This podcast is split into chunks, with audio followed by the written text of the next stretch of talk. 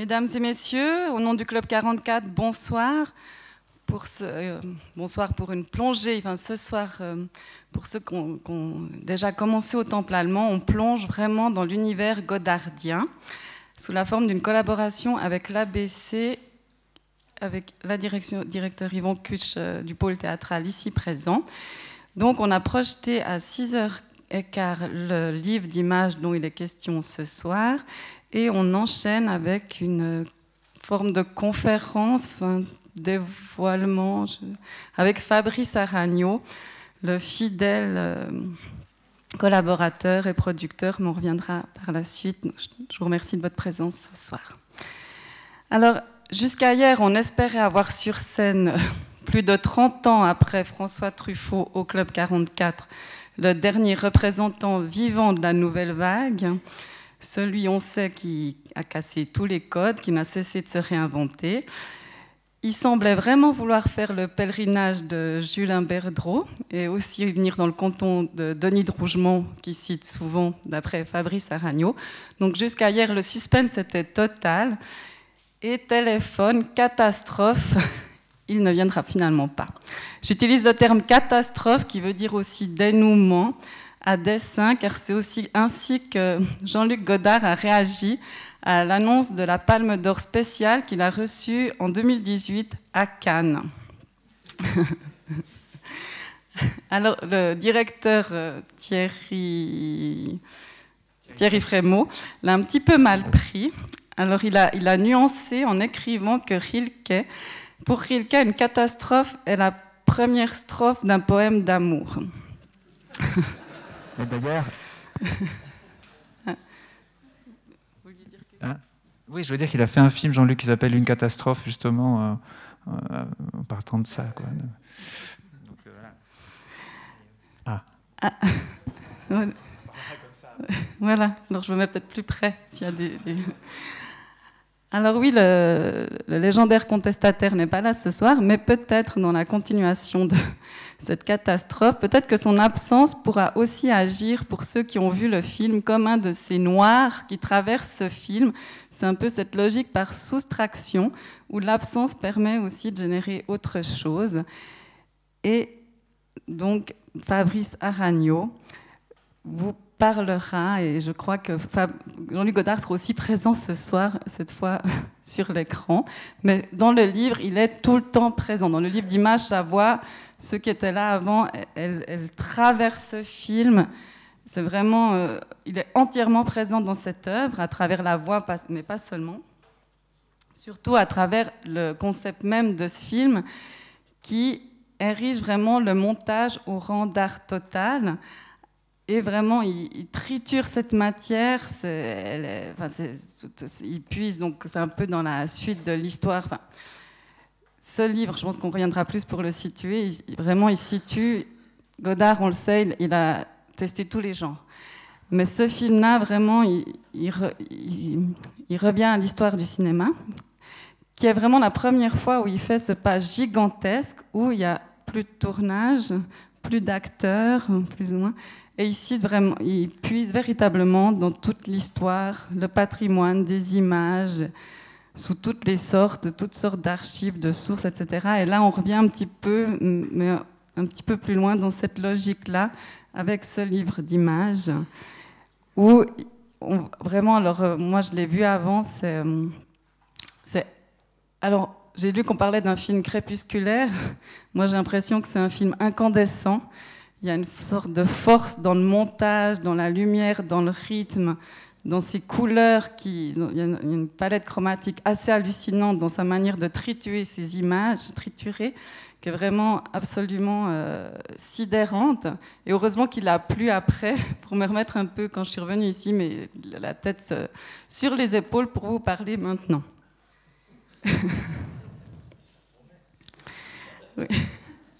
Alors Fabrice Aragno, pour euh, vous présenter, réalisateur, monteur et directeur de la photographie.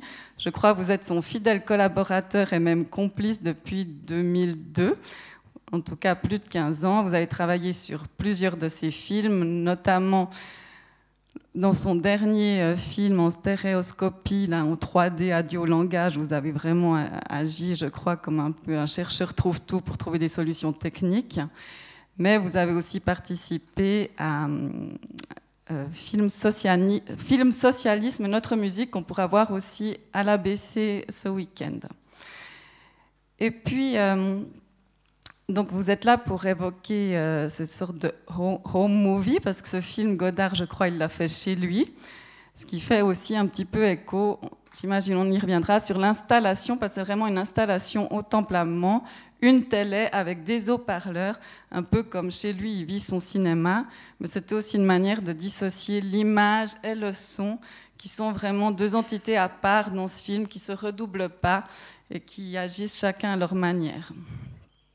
Alors, vous vous considérez moins, parce que vous êtes donc euh, le producteur avec la boîte de production, enfin, c'est un concept un peu spécial, Casa Azul. Il y a aussi Écran Noir Production qui a participé à ce film.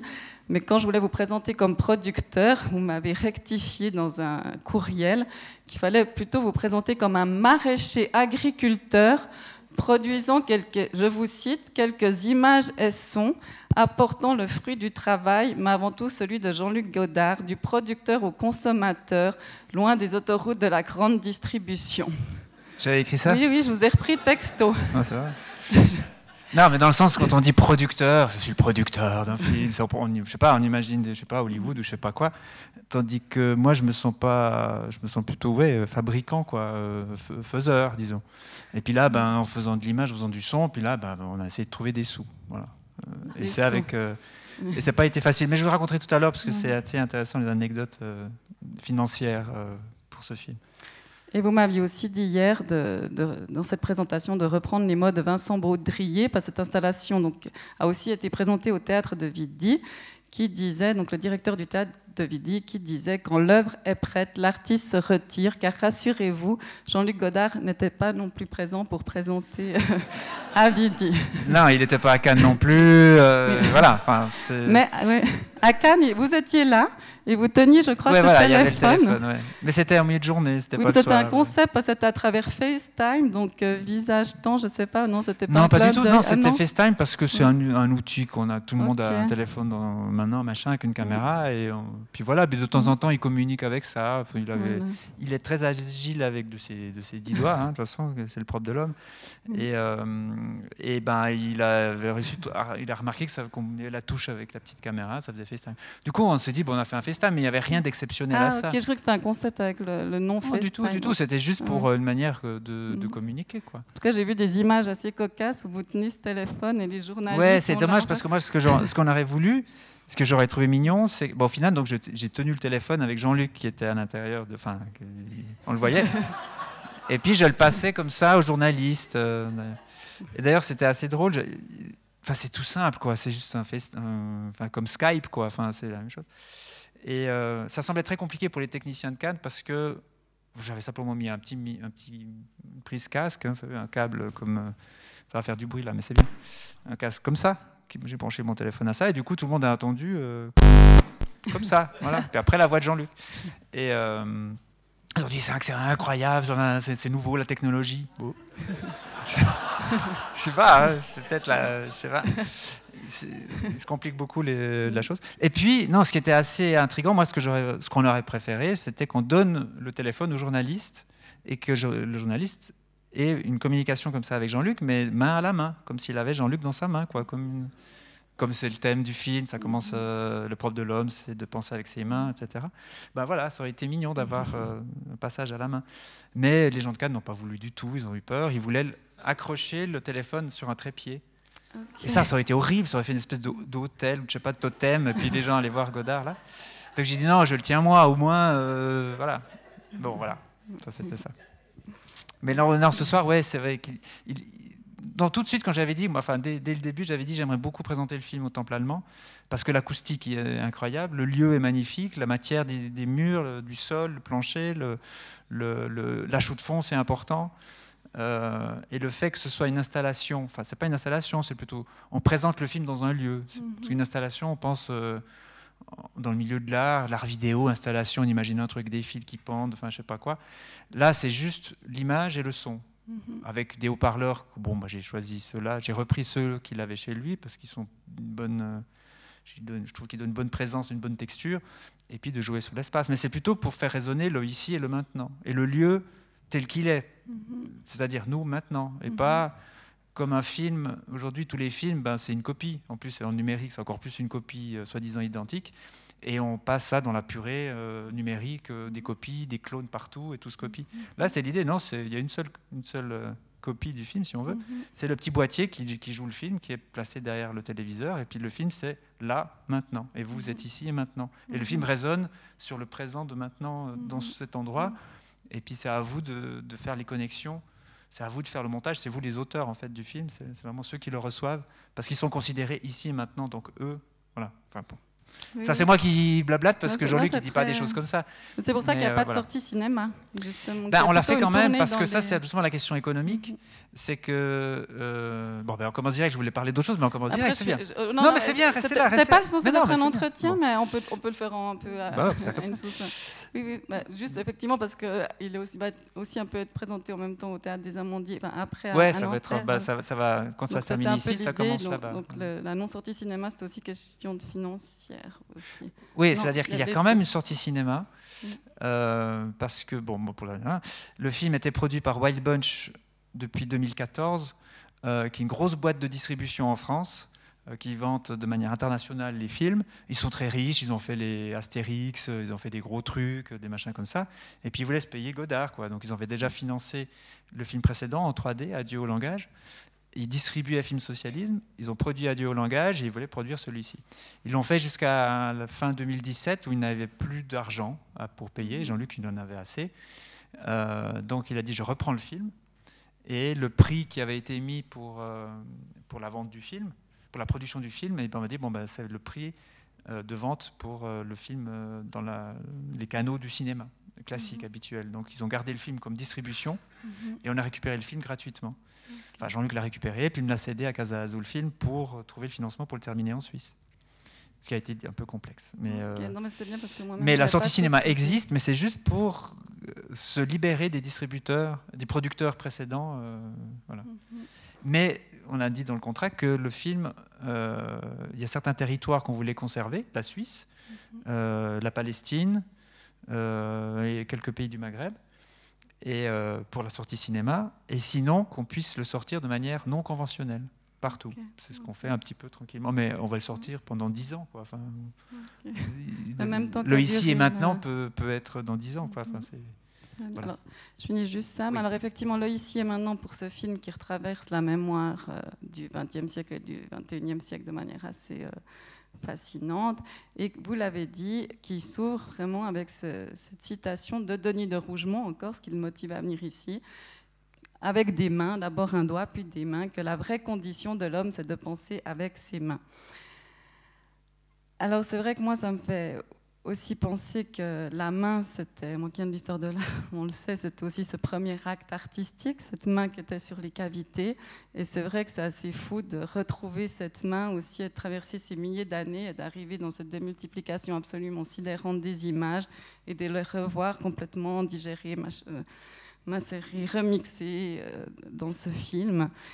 Et c'est pour ça que vous vous dites peut-être, j'ai commencé directement sans faire l'annonce de la suite de la programmation, comme c'est l'habitude au Club 44, mais je fais un peu comme Godard qui fait un peu tout et son contraire. D'ailleurs, je crois que c'était un peu quelque chose qu'on dit souvent que Anne-Marie Miéville, sa co- compagne, voulait mettre sur son épitaphe euh, au contraire. Bon, j'ai vu que lui, il voulait plutôt qu'on répande ses cendres. Mais alors, justement, J'annonce la suite jeudi de la programmation en enchaînant sur la main, j'ai aussi un peu étudié l'archéologie, et André Leroy-Gourand, dans Le geste et la parole, avait tracé une série de libérations successives. Donc la technique était d'abord extériorisée vers la main, puis vers l'outil, puis de l'outil vers la machine, et c'est à ce moment-là que peu à peu la, la mémoire s'extériorisait, aussi avec le livre, puis aujourd'hui Internet, le virtuel, aussi euh, avec l'intelligence artificielle. Et jeudi soir, les big data avec un table ronde, il fallait un petit peu assurer une transition, sur la santé personnalisée qui aura lieu justement avec ces fameuses big data pour savoir qu'il y a peut-être quelque chose aussi, il y a le pire et le meilleur qui est possible, mais c'est pour discuter dans le cas de la santé personnalisée, leur utilisation aussi en lien avec le séquençage du génome, de qu'est-ce que ça promet vraiment pour la médecine du futur, si c'est un effet de mode ou une révolution, et ça pose aussi des questions éthiques et de société, évidemment, vous l'imaginez. Il y aura aussi une exposition interactive sur la place de la gare où vous pourrez tester un peu ces systèmes de mesure euh, sur soi. Et il y aura une, euh, euh, contribution humoristique de Sandrine Viglino pour un petit peu aussi détendre avant de rentrer dans ce thème assez sérieux et important à notre époque. C'est en partenariat avec le réseau Roman Sciences et Cité. Et encore une petite note pour vous inviter à voir l'exposition Derrière les rideaux de Marc Renaud, qui, photographe conceptuel, qui veut mettre en lumière, je fais vite, l'électricité, en montrant les dessous un peu sombres par une approche très esthétique, mais aussi sociale et critique. Et voilà, je rebondis. Alors, pour ce soir, disons que la lumière soit, ou et pas, pas ou pas, mais et pas, en hommage à Godard. Merci Fabrice Aragno d'être là pour. Euh, oui, d'habitude, oui. Euh, moi, je serais plutôt de l'ombre en fait. Euh, je suis pas vraiment, c'est pas ma place là. Ce serait la place d'un conférencier, d'un professeur, d'un universitaire, de, quelqu'un qui, qui a fait des études, voilà, que je n'ai pas fait. Mhm. Donc, je suis pas godardien non plus. les gens me disent, mais, enfin, pourraient me questionner après, mais pourquoi il a voulu dire ça, etc. Moi, ce que je peux, la seule chose que je peux faire, c'est vous partager ce que je ressens, de travailler avec ce bonhomme et, et peut-être plus autour du livre d'images. Mais, peut-être juste au début. en fait, ça a commencé, ça a commencé ouais, un peu à la chaude de fond, en fait parce que euh, ça a commencé en 2001. Euh, j'ai travaillé sur un film qui s'est tourné ici, un, long métrage euh, italo-suisse produit par Vega Film, Ruth Walburger à Zurich. Un film de Silvio Soldini qui, était, qui adaptait un roman d'Agota Christophe. Et je m'occupais de la production du film, enfin de l'organisation du tournage, de des choses comme ça sur ici à la Chaux de Fonds. Je suis très content parce que ça me permettait de remonter à la Chaux de Fonds, parce que je viens de Neuchâtel, j'ai travaillé un peu à la Chaux de Fonds. Je vais migrer à Lausanne pour faire une école de cinéma, mais ça me faisait plaisir de remonter ici. Bref, ça s'est bien passé. Et la productrice, Ruth Dalburger, à la fin, m'a dit Mais si tu veux, euh, ça te dirait de travailler avec Godard. moi, je disais oui, mais pour moi, le cinéma, c'est pas. C'est pas forcément Godard. Enfin, moi, le cinéma, ce qui m'a vraiment plu dans le cinéma, enfin, ce qui me plaît encore, mais c'est difficile aujourd'hui, je crois, mais c'est que le cinéma, c'est un moyen d'exprimer ce qu'on ne peut pas dire avec les mots. Pour moi, c'est plus proche de la danse, de la peinture, de la musique. C'est des compositions plus que, plus que quelque chose qui se dit avec les mots, quoi, que, uniquement narratif. Euh, donc pour moi, c'est plutôt le cinéma d'Antonioni ou euh, Kiarostami, le cinéma d'Asie, euh, enfin voilà, ce cinéma-là. Donc moi, j'étais pas Godard. Euh, et en plus, à l'école de cinéma, donc j'avais vu un ou deux films de lui, euh, Les bouts de souffle et puis Le mépris, genre, ou peut-être Pierrot le fouille encore. Et à l'école de cinéma, les profs, ils essayent de nous l'expliquer, Godard. On vous dit, bah, Godard, c'est ça. Alors on avait analysé un film, vous avez montré le film qu'il avait fait, je crois que c'était euh, c'était euh, Je vous salue Marie, je crois, avec des extraits, puis le prof très universitaire qui rendait la chose. Moi, je me disais, mais c'est je comprends pas quoi, qu'est-ce qu'il veut dire? Enfin, j'ai pas fait pas la, culture littéraire, ni philosophique, ni poétique, je comprends pas. Bon. Donc bref, quand Trou de la Bourgogne me propose de travailler avec Godard, je me dis bon pourquoi pas? De toute façon, je sais pas. Enfin, je sais qu'il est à Roll, je sais qu'il a un caractère de chien parce que les gens m'ont dit. On travaillait à l'école avec un prof euh, pour le, son, qui avait travaillé avec lui, qui lui avait dit il est horrible, dès qu'on met la perche, il, il, euh, hurle parce qu'on voit un reflet. Enfin, enfin voilà, j'avais assez peur. Et, euh, et puis du coup, bon, ben, euh, j'ai dit d'accord de travailler avec, avec, avec lui. Et Jean-Luc me laisse un message sur mon répondeur, me donnant un rendez-vous.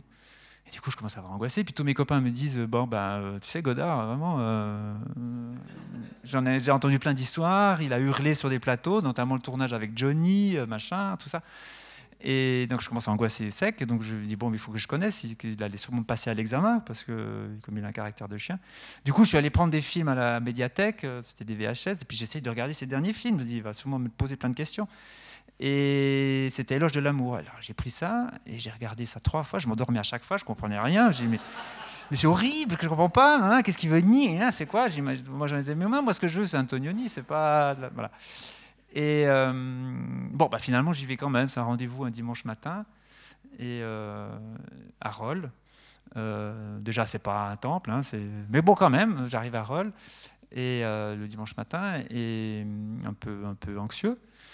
Et même son atelier à l'époque, d'ailleurs, c'était amusant parce qu'il avait un. C'est pas qu'on entrait directement dans son bureau, quoi. Il y avait un espèce de, petit couloir, d'escalier. Il fallait descendre une petite pente comme ça. Il y avait une première porte, une deuxième porte. Ça sentait le cigare déjà.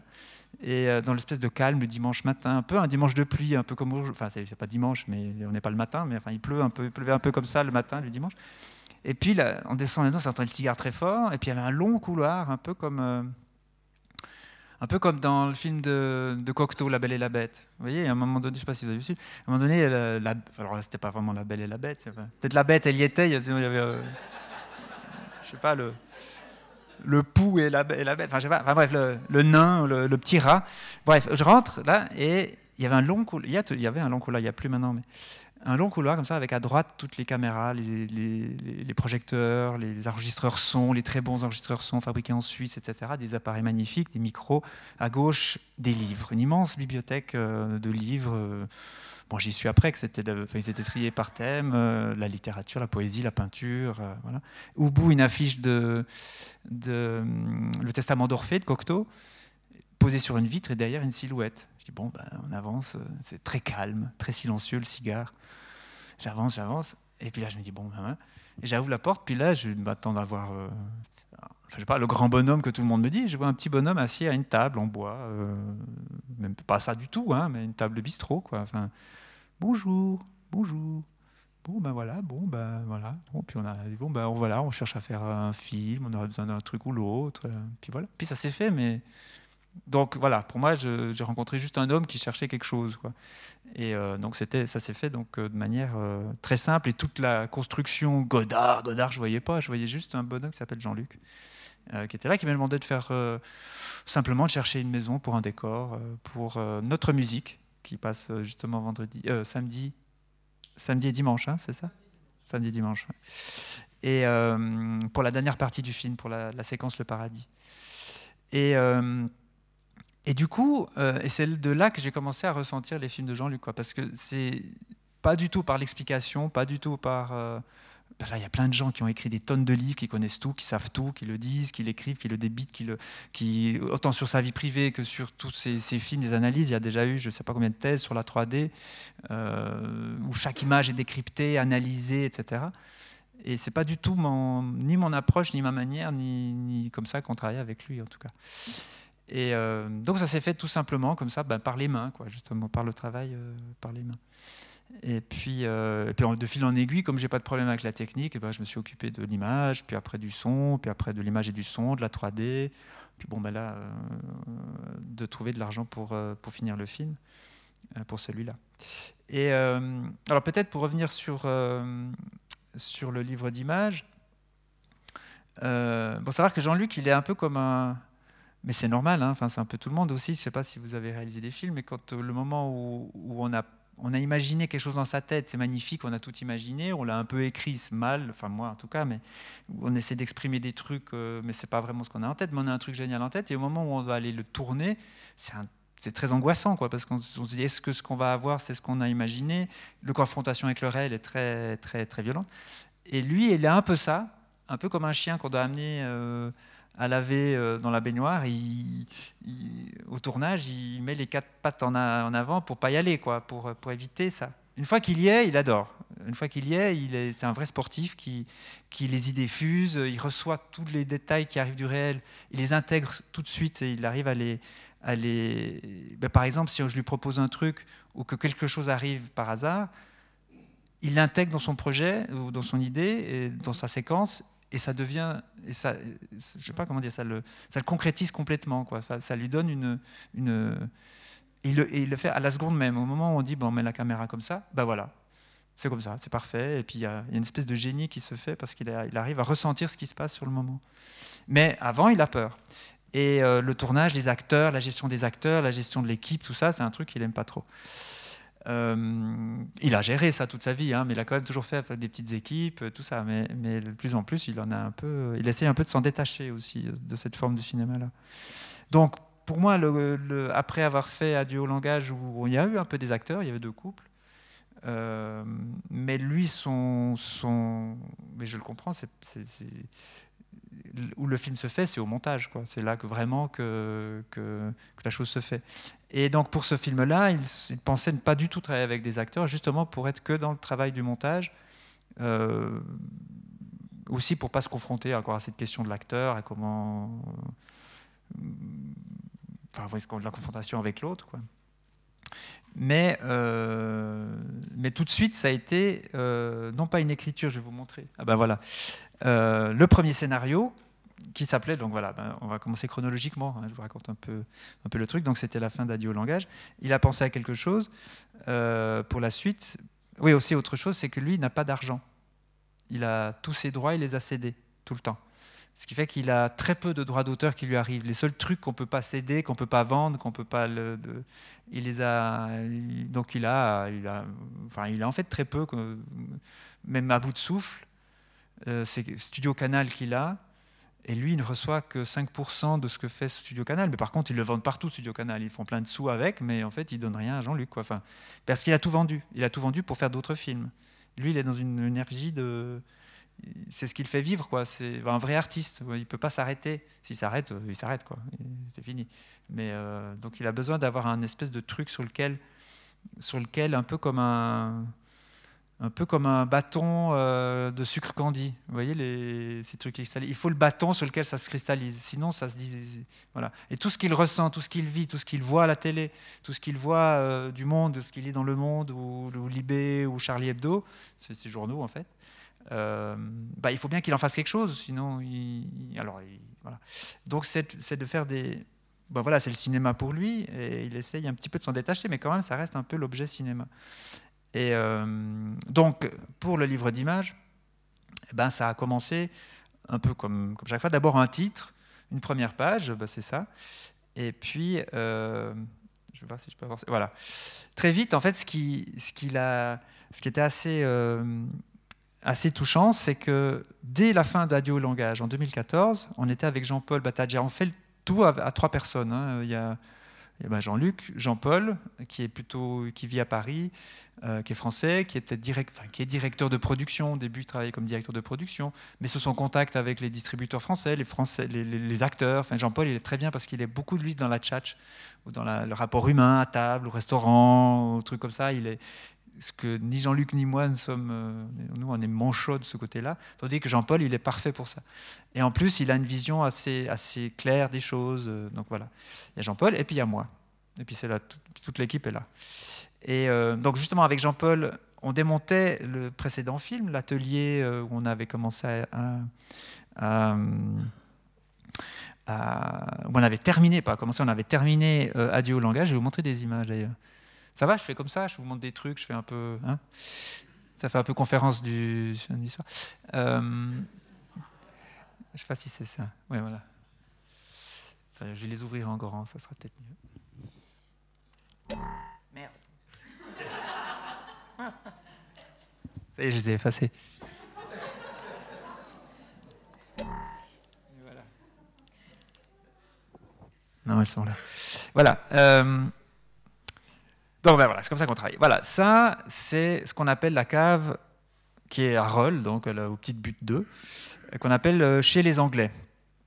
Euh, on appelle ça chez les. Enfin, c'est Jean-Luc qui l'a nommé comme ça, bien sûr. Hein. parce que c'est un peu une petite cave, il n'y a pas de fenêtre, il n'y a rien, enfin, il y a une espèce de mini soupirail.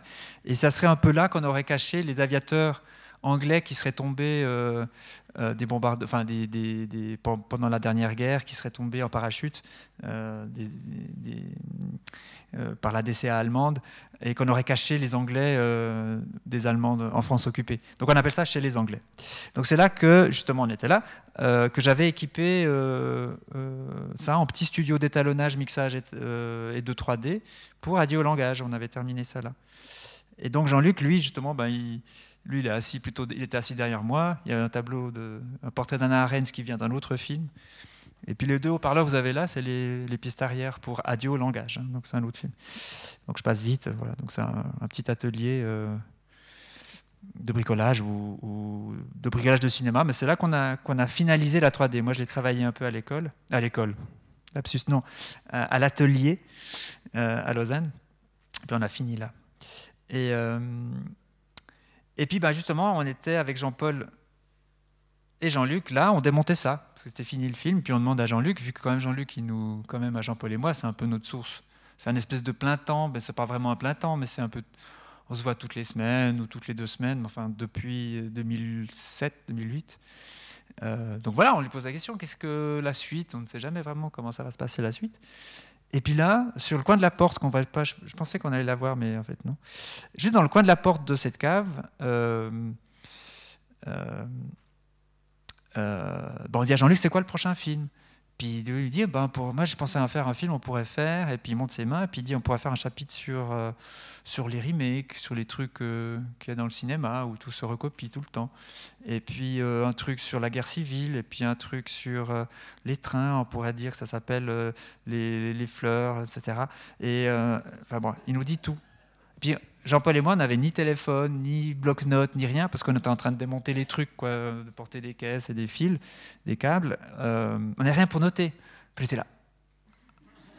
Bon, ok, il nous a dit tout ça. Bon, ben voilà, on est parti, au revoir. Au revoir, on est reparti. Puis après, tout de suite, on a écrit, on s'est dit dans la voiture avec Jean-Paul. Je dis, bon, ben c'était quoi C'était quoi Qu'est-ce qu'il a dit? Vite, vite, vite, vite. Ah non, il a dit ça. Non, non, non, il n'a pas dit ça, il avait dit ça. Bon. bon. Mais ça veut dire que ça, c'était en 2014, genre euh, juin, juillet, par là, quoi. Euh, et, donc, il y avait déjà les cinq chapitres. Et donc, très vite, euh, enfin, très vite, c'est-à-dire quelques mois plus tard quand même, parce qu'avec lui, il n'est pas dans une urgence euh, non plus absolue. il prend quatre ans pour faire un film. donc, assez vite, je vais l'ouvrir. Où il est maintenant Le tableau noir, est là. Voilà. assez vite bah voilà, il a fait un premier papier pour donner au producteur, qui était quand même déjà Wild Bunch. C'est un autre. Quand même, il a besoin de ça. Il avait besoin de ça, c'est d'avoir un autre pour lequel on fait un autre qu'on engueule ou qu'on dit ils sont nuls, euh, ils n'ont rien compris, ils sont euh, donner l'argent, verser, euh, enfin voilà, cet autre qui, le producteur quoi en fait. Voilà, c'est pour ça que je veux pas non plus être producteur. je préfère me dire je suis maraîcher, c'est-à-dire que je suis, j'ai la main dedans quoi. Je suis pas le producteur à la cravate quoi. D'ailleurs, je la porte mal, je la porte pas. Donc très vite, euh, en fait, Jean-Luc avait déjà ces cinq chapitres et nous demande à moi et à quelqu'un d'autre aussi qui était déjà, qui est une adoratrice. Alors elle, c'est une godardienne incroyable. Elle connaît tout de tout. Elle connaît aussi tout du cinéma, du cinéma euh, d'art et d'essai, du cinéma expérimental, du cinéma bizarre, de l'histoire du cinéma. C'est Nicole Brenez, qui est une, donc une historienne du cinéma et hum, qui enseigne euh, en université justement. Mais bon, elle, je pense que c'est passionnant ces cours. Qui, qui, je ne sais plus exactement à ce moment-là quel rapport il y avait, mais elle avait déjà fait des trucs avec Jean-Luc, elle a déjà envoyé des trucs. Bref, là, elle a dit, ben, il faudrait qu'on demande à quelqu'un de m'aider à trouver des films. Et on a demandé à Nicole Brenez de, trouver des films, des films de train, des films de ci, de ça, puis d'autres films que Jean-Luc, dont se souvenait très bien les titres. Jean-Luc, il a une mémoire, c'est un éléphant. Il a à la fois le cerveau qui va très très vite, très vite, il fait des, on pourrait dire c'est un processeur rapide, quoi, mais enfin, très vite, il, fait des connexions, il fait du montage, il fait du montage tout le temps, il associe, il associe, il associe, tout le temps, tout le temps. Les mots, il joue avec les mots, parce que tout à coup, en, coupant un mot en deux, ben, ça, ça lui permet de donner du sens à des choses, il trouve qu'il y a du sens dedans, enfin, voilà. Et en plus, il a une très bonne mémoire, donc il se souvient toujours de tout ce qu'il a vu, lu ou entendu. Et les noms aussi, et les visages. Donc ça prend juste tout petit peu de temps à les retrouver, mais il sait qu'il y a l'info quelque part. Mais il va juste, ça prend juste un tout petit peu de temps. Donc il se souvient de plein de films, de titres de films, d'auteurs, etc. Que même Nicole Brenez ne connaissait pas. Donc très vite, il lui a demandé, ben, tiens, des listes de films. Voilà. Et Nicole a cherché des films. Et Jean-Luc, le travail après avoir démonté les étagères et les caisses euh, en bas chez les Anglais, on a installé dans son petite pièce de montage en haut euh, les étagères Ikea.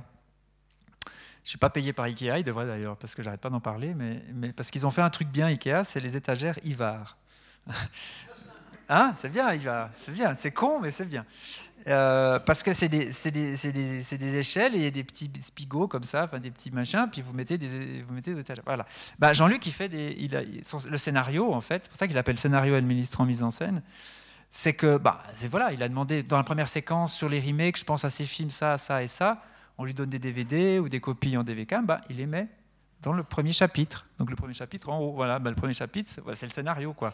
Le premier chapitre est en haut, le, second en dessous. Les, livres, les musiques, les, voilà, tout est déjà. Donc là, il y avait déjà, euh, il y avait encore un septième chapitre à ce moment-là. C'était avec des, jeunes enfants. dont il y a une seule image maintenant. Une école de peinture pour des enfants qui sont à Nyon. Voilà, je suis allé filmer des enfants qui peignaient euh, des trucs. C'était le, chapitre 7. Mais sinon, il y a les, cinq chapitres, remake, euh, voilà. et puis l'Arabie, qui était le chapitre principal, plus grand. Euh, qui, était déjà là. Donc ça, c'est en 2015, quoi. Enfin, c'est très vite, petit à petit, il a commencé à, enfin, on a récolté de, la matière. Et puis, ben, il, a, a, dit bon ben voilà, par exemple, le remake, il y aurait Et puis là, ce que je trouve intéressant, c'est quand il commence à travailler sur le papier, c'est qu'il fait du montage évidemment en séquence. Euh, ben là, un remake, deux, voilà. Euh, la séquence de, de non c'est pas à bout de souffle ça c'est le petit soldat là-haut. Et en bas c'est euh, Johnny Guitar euh, bah, en fait c'est un remake. Il avait déjà fait lui-même un remake de Johnny Guitar dans ce film là il a aussi fait un remake dans oui celle-là c'est Tell Me Lies oui c'est ça dites-moi des mensonges dans, le petit soldat bah, c'est un remake que Jean-Luc a fait du film de Nicolas Cage, non? Je ne me trompe pas. Bon voilà, donc il avait déjà un peu esquissé un peu l'idée du film. Ça, c'est le scénario à donner au producteur pour qu'il commence à verser des sous.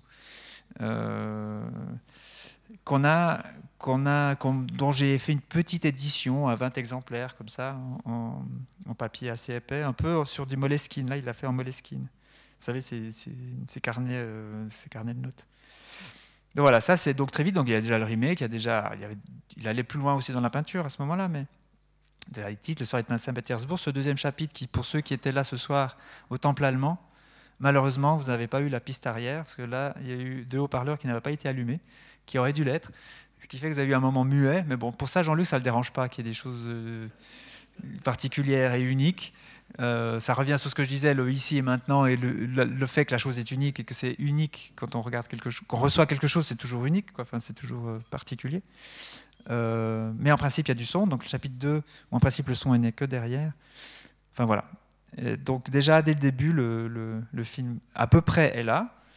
Et ensuite, ben, c'est que du travail de, d'association, enfin de montage technique un peu, où la technique résiste peut-être parfois, même assez. Euh, bah voilà, euh, le Rosarabe, il y a déjà le plan de, de je sais plus, c'est Timbuktu, je crois, avec le soldat. Euh, il y a déjà, voilà, c'était déjà assez avancé parce que je crois qu'en 2015, on est allé quand même faire des images en Tunisie parce qu'il se, posait quand même un peu la question. Il faut quand même qu'on adapte. Donc, le, donc je reviens. Je mélange un peu tout hein, parce que je suis, voilà, hein, ça vous voit. Bon. Donc il y a cinq chapitres qui sont plus liés à l'histoire du cinéma, l'histoire de la politique, l'histoire... Euh, un, c'est d'après le livre de Montesquieu, de l'esprit des lois. Un autre, c'est sur, euh, autour du train et de la guerre civile. Un autre, c'est d'après un, texte de, de, Joseph de Maistre qui fait l'éloge de la guerre. Mais tout à l'heure, je vais vous montrer euh, une image de Jean-Luc qui explique son film. Et puis, et puis, la dernier chapitre, Heureuse Arabie, euh, qui est l'adaptation d'un roman d'un écrivain égyptien qui s'appelle Albert Kosri, que Jean-Luc a connu à Paris à l'époque. Euh, et ben voilà, il a voulu adapter ce roman, Une ambition dans le désert. Et euh, donc assez vite, on est quand même allé un peu en Arabie, enfin en Arabie de manière globale, hein, on est allé en Tunisie en fait, pour faire des images, pour imaginer, se dire est-ce qu'on va trouver la maison qu'il y a dans le roman, etc. On a quand même, c'était presque une adaptation, quoi. Enfin, pour lui, c'était une espèce d'adaptation. Donc on est allé avec Jean-Paul, avec euh, euh, Jean-Luc, Jean-Paul et moi, et on a, puis moi ma petite caméra et Jean-Paul sa petite caméra, et on a fait des images. Je vous en parle maintenant parce qu'après je vous ferai un petit démo sur ce, sur ce plan-là que je trouve assez remarquable euh, dans la manière dans laquelle il a traité la chose. bon voilà. Et puis voilà, ça c'était la première version du scénario. oui, dans ce que je voulais aussi dire, c'est dans, dans, dans, la manière qu'il a de mais je ne sais pas si je l'aurai ici. Il y a un autre petit livre qu'on a fait. On a fait trois livres en fait en faisant le livre d'images, euh, qui était fait exprès pour Wild Bunch pour qu'ils puissent vendre leur projet de film à Cannes une année précédente. C'était en 2016 ou 2017, 2016. On a fait, Jean-Luc a fait exprès pour eux une petite brochure carrée, magnifique. Et là, comme elle était carrée, il a fait une espèce de mise en page, qui est de la mise en scène, où il, fait du montage, non pas l'un après l'autre comme au cinéma, ou l'un sur l'autre comme il a fait dans les histoires du cinéma en faisant des, fondus, mais il fait du montage l'un à côté de l'autre. Il fait déjà pour deux écrans, euh, parce qu'il associe un truc à gauche qui s'associe en même temps à un truc à droite. Euh, mais je ne l'ai pas ici, celui-là. Enfin bon, voilà. Ce que je voulais dire, c'est que quand il travaille sur le papier, ben, il, considère ça comme étant un support de travail, enfin un support de, de création. En fait, il fait un texto, un SMS, une image, un, texte, c'est un espace de création. Enfin, il fait avec ce qu'il a, quoi. Donc euh, voilà. Euh, bon, ben, je vais vous montrer un peu de Jean-Luc parce que moi je parle trop. Et puis, euh, et puis justement, ben, j'ai un peu de vidéos de lui qu'on va, ouais, on va, on va mettre un petit, un petit cache. c'est moi qui ai filmé, c'est très mal filmé le son est horrible. Mais bon, là, tout à coup, Jean-Luc explique, là, on est au milieu du travail, euh, explique à Mitra Farahani, qui est productrice, enfin qui est réalisatrice surtout, mais qui a une petite boîte de production en France qui lui permettait de produire ses propres films à elle. Euh, donc Mitra Farahani d'origine iranienne. Euh, ben, elle, a réussi à trouver des fonds iraniens et donc elle est entrée dans, comme coproductrice dans le film. Et puis là, bah, c'est le moment où elle vient signer le contrat euh, à Roll. Et puis par hasard, j'avais la caméra. Et puis, bon, bah voilà. Euh, bah là, comme ça, vous voyez aussi le bureau, le petit bureau. Là, on était tout à l'heure avec Jean-Luc, j'étais avec Jean-Paul, on était là. Le petit bureau, une autre étagère Ikea, celle-ci là. Je ne sais pas si vous voyez derrière, il faut peut-être éteindre carrément euh, toute la lumière parce que c'est un peu sombre. Bah là, il range tous ses. Enfin voilà, c'est les affaires en cours, les papiers, les. les... Voilà, hein, voilà. Mais c'est toujours la même euh, étagère. Et la petite table en bois, et puis voilà. Et puis là, Jean-Luc, bah, il explique à Mitra le film. Bah, comme ça, il peut vous l'expliquer pour vous aussi. Parce que pour l'instant, je ne sais pas ce que vous savez du, du scénario. Il y a donc. Euh, cinq parties. Ce que j'ai toujours, euh, ce que j'essaie de faire, je ne sais pas si c'est compréhensible sur le film, c'est de montrer cinq parties euh, que je définis comme les cinq doigts. Il y a cinq sens, il y a cinq parties du monde, enfin c'est un classique, et puis on a cinq doigts.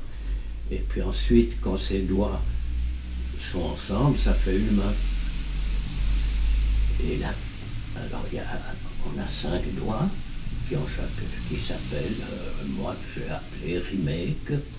Un remake, c'est, c'est-à-dire, euh, c'est chaque fois des copies. On voit, il y a par exemple une copie à un moment où on voit un film de Rossellini où les Allemands jettent à la mer des partisans, puis tout de suite après, on voit euh, Daesh qui jette à la mer des, des Des, crayons, et comme ça. C'est-à-dire qu'il y a une copie simplement dans l'histoire humaine. Tout se, copie sans arrêt, on voit que des copies, ce que j'appelle, même dans le cinéma, ça s'appelle des remakes. Donc on, appelle ça, j'appelle première partie euh, remakes. La deuxième partie, ça s'appelle Deuxième doigt, les soirées de Saint-Pétersbourg. C'est un texte d'un vieil ambassadeur. Euh, connu en France, un peu connu, qui s'appelle Joseph Dumestre et qui fait un éloge de la guerre. Et on voit des, plans de guerre au hasard. La troisième partie, j'appelle ça euh, les, les fleurs, les fleurs qui. Je ne me plus. Euh, fleurs perdues entre les rails, dans les vents confus des voyages. Ces, fleurs perdues entre les rails, dans le vent confus du voyage. C'est un, un poème de Rilke. Ces fleurs entre les rails, il y a les fleurs entre les rails des chemins de fer, et on voit que des, on voit que des trucs de voyage avec des trains pris dans des films. Chaque fois, c'est pris dans des films anciens ou récents. La quatrième partie, c'est d'après un texte de Montesquieu euh, qui s'appelle L'esprit des lois. C'est sur la loi, etc. Et puis la cinquième partie, c'est euh, la région centrale. C'est un vieux film d'avant-garde euh, américain qui m'a inspiré ça, qui faisait, il avait filmé simplement, il partait autour de lui et il allait de plus en plus large. C'est un film d'une heure, une heure vingt, ce qui s'appelait Michael Snow. Michael Snow, voilà. Et là, j'en ai pris un tout petit bout, un tout petit bout. Des fois, c'est très mauvaise euh, qualité. Et puis, des fois, la mauvaise qualité, j'essaye de, de lui mettre plus de couleurs ou pas pour en faire plutôt une peinture ou des choses comme ça. Donc, il y a un peu, il y a un peu de tout. Et puis, après, on tombe tout à coup, heureuse Arabie. Et on commence là, on commence l'Arabie. Peut-être qu'on voit un récapitulatif, j'en parlais, Fabrice des cinq euh, parties, assez vite, qui serait fait un peu en accéléré, où on reconnaît vaguement les images, et puis les sons font comme ça, parce que c'est un peu accéléré, mais juste pour se souvenir des cinq doigts, parce que c'est. C'est des cinq parties qui forment la sixième, comme euh, tout ce qu'on. Tout ce qu'on comme pour nous tous, ou, comme ça, certains événements du passé organisés d'une certaine manière forment chacun ce qu'on a. Et puis on voit l'histoire de Rosa, ce qui n'est pas encore fait, qui sera fait seulement en, février ou mars. Pour l'instant, je veux finir, je veux finir ça. Voilà. Du reste, le premier plan du film que vous verrez tout à l'heure, on peut vous montrer quelques, quelques extraits de ces cinq parties jusqu'à Arabie. Le premier plan du film, c'est la main, et on dit le propre de l'homme, c'est de penser avec ses mains. Donc euh, là, j'ai appliqué, j'ai appliqué la règle. Penser avec les mains, de la colle et des ciseaux. Voilà. Euh, bon, tant qu'on y est dans la vidéo, je vais vous montrer. Bah, alors du coup, ça c'est le côté bureau. Bon, ben voilà, il vous a expliqué le film. Et, c'était donc avant qu'il commence à monter euh, euh, euh Alors justement, comment est-ce qu'il monte? Eh ben, euh, non, ça c'était ça c'était langage. Ça c'était audio langage. Non, mais je sais pas où j'ai mis ça. je crois que c'est là. Oui, c'est là il monte en cassette. Euh, il monte pas sur ordinateur. Il monte bah, malheureusement plus en 35 mm sur les bandes, ce qu'il a fait de manière magistrale jusqu'à notre musique. Ouais, notre musique s'est montée en 35. Petite parenthèse, allez voir notre musique là, samedi à 14h. Samedi et dimanche à 14h, parce que la projection unique, là, elle sera vraiment unique, elle sera en 35 mm. C'est un film magnifique qui n'est pas numérisé. Les seules copies qui existent, c'est un DVD. Euh, bon, voilà, c'est DVD. Tandis que là, vous, avez la chance de pouvoir le voir en 35. C'est la copie de la productrice. Euh, c'est un film magnifique. Enfin, l'image, elle est superbe. C'est fait par un vrai chef opérateur là. Le dernier. Après, il y a eu. Euh, mais c'est monté en 35 et c'est voilà, c'est un film magnifique tourné à Sarajevo et un peu au bord du lac Léman près de près de Roll. Donc voilà, mais depuis, il monte euh, en vidéo avec les outils qu'il a, qu'il connus de la vidéo depuis les histoires du cinéma, mais même avant, depuis, euh, les années mi-70 avec euh, Anne-Marie Miéville, ils sont partis Ils ont quitté Paris et ils sont partis à Grenoble où là ils, se sont équipés en vidéo. Donc depuis les années 70, il connaît un peu la vidéo. Et puis, il connaît très bien la vidéo, qu'il a très bien maîtrisé dans, dans, les histoires du cinéma. Il a utilisé ce support 4 tiers de la télé. Euh, les histoires du cinéma, c'est un autre truc que je vous conseille vraiment, mais allez-y tranquille, il ne faut pas les prendre d'un coup. quoi. Mais c'est un truc génial sur le cinéma fait avec les outils de la télévision, parce que c'était une commande de Canal+. Donc c'est un film. C'est un film sur le cinéma tourné en euh, avec les outils de la télé. Quoi. Et, euh, mais tous les gros outils qu'il avait de télévision, on les a vendus à Wild Bunch Ouais, on a vendu, pour toujours faire de l'argent pour commencer un nouveau film. Le début d'Adieu au langage, le film en 3D, en fait, il a vendu tout son matériel vidéo à Wild Bunch contre 100 000 balles pour commencer le Adieu au langage. Euh, mais il lui en restait quand même deux appareils euh, qui sont des magnétoscopes DVCAM. Euh, tout ça, c'est pour dire que c'est sur cassette. Donc, quand on travaille sur cassette, c'est pas que je vais vous faire un cours technique, mais c'est parce que cette technique-là permet la créativité que Jean-Luc a ou qu'on peut trouver après.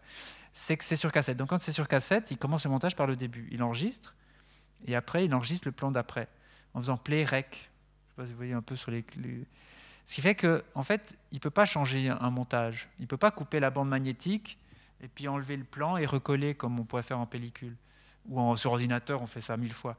Tandis que là, si on veut changer le plan, ben, on efface le plan. On met du noir dessus. Ou alors, si on veut changer le son, pareil, on doit effacer. Euh, ou, euh, ou, couper un peu avant, couper un peu après. Mais enfin, c'est toujours par-dessus que ça se fait. Le temps, il est donné dès le début. Et Jean-Luc, comme pour Radio Langage aussi, il a monté en cassette. Hein. C'est moi qui ai refait la 3D sur ordinateur après, mais il l'a monté en cassette. Et la film socialisme aussi. Et, euh, ce qui fait que le, rythme, il le fait depuis. Il met le premier plan, puis le deuxième, puis le troisième, puis le quatrième. Puis comme ça, il avance. Ouais, comme quelqu'un qui fait de la, mosaïque, quoi. Enfin, les choses euh, sont placées, dès qu'elles sont placées, elles sont là. Après, ce qu'il peut faire, c'est les effacer, mettre du noir ou mettre un autre plan par-dessus. Et des fois, pour le mettre par-dessus, pour que ça couvre bien, il prend quelques images avant, le plan déjà monté, quelques images après. Puis parfois, le son, il n'est pas tout à fait dedans. Donc ça donne la matière euh, brute, quoi, en fait. Et ça fait des trous, ça fait des, choses comme ça. Parce que comme il n'a pas les gros appareils vidéo qu'il avait avant, la régie vidéo pour faire des mélanges, des trucs comme ça, ce qu'il fait, c'est qu'il... Je le dis parce que c'est important, parce que c'est comme ça qu'on comprend. Toutes les images, la plupart des images, il les reçoit sur DVD ou des DVD de films existants ou des DVD que nous, on lui fait d'autres films, de repiquage télé, des choses comme ça. Ce qui fait que sur lui, il fait... Il, lance Play Rec, et puis il, enlève la pause du DVD pour sa copie. Ce qui fait que souvent, au début d'un plan, on est figé, puis le plan commence. Vous pouvez voir, si vous revoyez Adieu en langage, je vous conseille d'ailleurs euh, le, livre d'images, parce que comme vous n'avez pas eu la piste arrière, je vous conseille vraiment d'aller, de retourner euh, au temple allemand. Peut-être vous pourriez dire, écoutez, je peux payer juste le cinquième du prix pour les pistes arrière. Revenez avec votre billet, je pourrais trouver un moyen. Euh, mais encore une fois, Jean-Luc pense que c'est peut-être intéressant de voir un film muet puis après de le voir sonore. Donc ça, vous aurez une expérience unique là aussi. Donc il travaille euh, comme ça, donc c'est-à-dire que toutes les coupes sont brutes et s'il veut les changer, il les efface. Euh, et il laisse du noir le temps que ça passe pour arriver à autre chose. Et pour le son, il a deux pistes. C'est des magnétoscopes qui ont que deux pistes pour le son.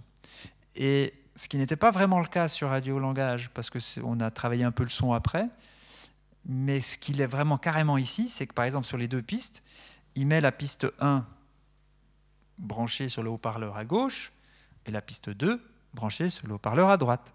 Et puis il a des haut-parleurs, euh, vous allez les voir dans la vidéo là, euh, qui sont assez des bons haut-parleurs comme ça dans une toute petite pièce qui sont assez écartés de l'image. Euh, ce qui fait que quand il met par exemple une musique, bon, ben, il met la musique sur gauche et droite, et puis après il veut mettre une voix, sa voix ou quelque chose d'autre, et ben, il met sur la piste 2, laissant la musique sur la piste 1. Et ben, du coup, vous avez la séparation, vous avez à gauche la musique et à droite la voix. Et ben, du coup, ça fait déjà trois trucs. Il y a une musique, une image, une voix, et pas un seul truc mélangé. Quoi. Et euh, ce qu'on a fait dans, dans le livre d'images, c'est qu'on a, au mixage, entre guillemets, mais c'était pareil à du haut langage d'ailleurs, on n'a pas, euh, on n'a pas fait de mixage du tout. Toutes les voix sont seules. Et même Jean-Luc, quand, je lui dis que j'ai acheté des haut-parleurs pour les, installations, les présentations, les trucs comme ça, il me dit, mais prenez des haut-parleurs tous différents. Il faut que tout soit différent. Lui, il ne fait pas un concert, il ne fait pas un chœur. Les choses ne fonctionnent pas de concert, fonctionnent comme des solistes. Chaque voix, chaque piste est, soliste. C'est que des solistes qui entre eux dialoguent. Bon, bon bref. Euh, donc là, vous, allez voir la salle de montage. Et là, en fait, c'est un, petit film qu'on a bricolé pour euh, quelqu'un d'autre. Euh, et puis bon, bah voilà, il m'explique un peu. Bah voilà, euh, bah voilà ça c'est un magnéto DVCAM euh, DSR 2000, j'aime bien donner les vrais noms, euh, avec que deux pistons. Euh, même s'il pourrait en faire quatre, je lui dis, mais Jean-Luc, on pourrait en mettre quatre. Oh non, non, non, ça suffit. Non, non, non, juste deux, c'est déjà très bien. Puis quand il voit tous mes boutons à moi, mes ordi, je vous ai montré tout à l'heure hein, l'atelier d'adieu au langage. et lui, et puis c'est vrai qu'à ce moment-là, quand on, on, veut arrêter la machine qui roule, ça prend un peu de temps, il faut revenir en arrière, c'est un peu long. Et lui, il se dit, ben moi, pourtant, avec mon petit mulet, avec juste mes deux pistes, je m'arrête quand je veux, c'est beaucoup plus simple. Tout ça. Donc c'est très créatif d'avoir moins. Quoi. Et euh, donc voilà, là, il monte, euh, ben, je vous montre un peu comme ça. Donc voilà, ça c'est le magnétoscope qui enregistre. Euh, donc le, master vient de là. Le son passe, il a quand même une petite console Sonosax, un, un, fabricant, un très bon fabricant de matériel son. Euh, sur lequel il module, il pousse, il, corrige un peu. Et puis à droite, on va peut-être le voir, il y a le magnéto des, un autre magnéto DVCAM, mais qu'il a peu utilisé là, qu'il a surtout utilisé le DVD.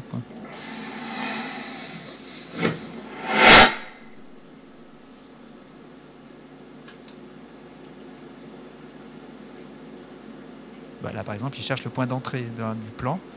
C'est un truc qu'il a fait, un petit film pour quelqu'un.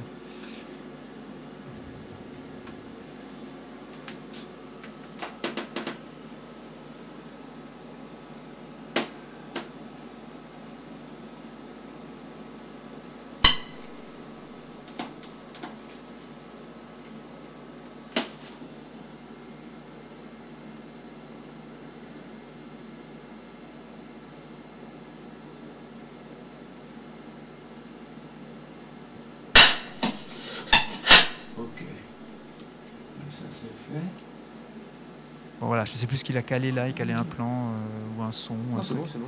Donc, voilà. Euh, donc sur la fiche de Tati, vous mettrez juste euh, Buongiorno Miuccia. Ouais. Voilà, d'accord.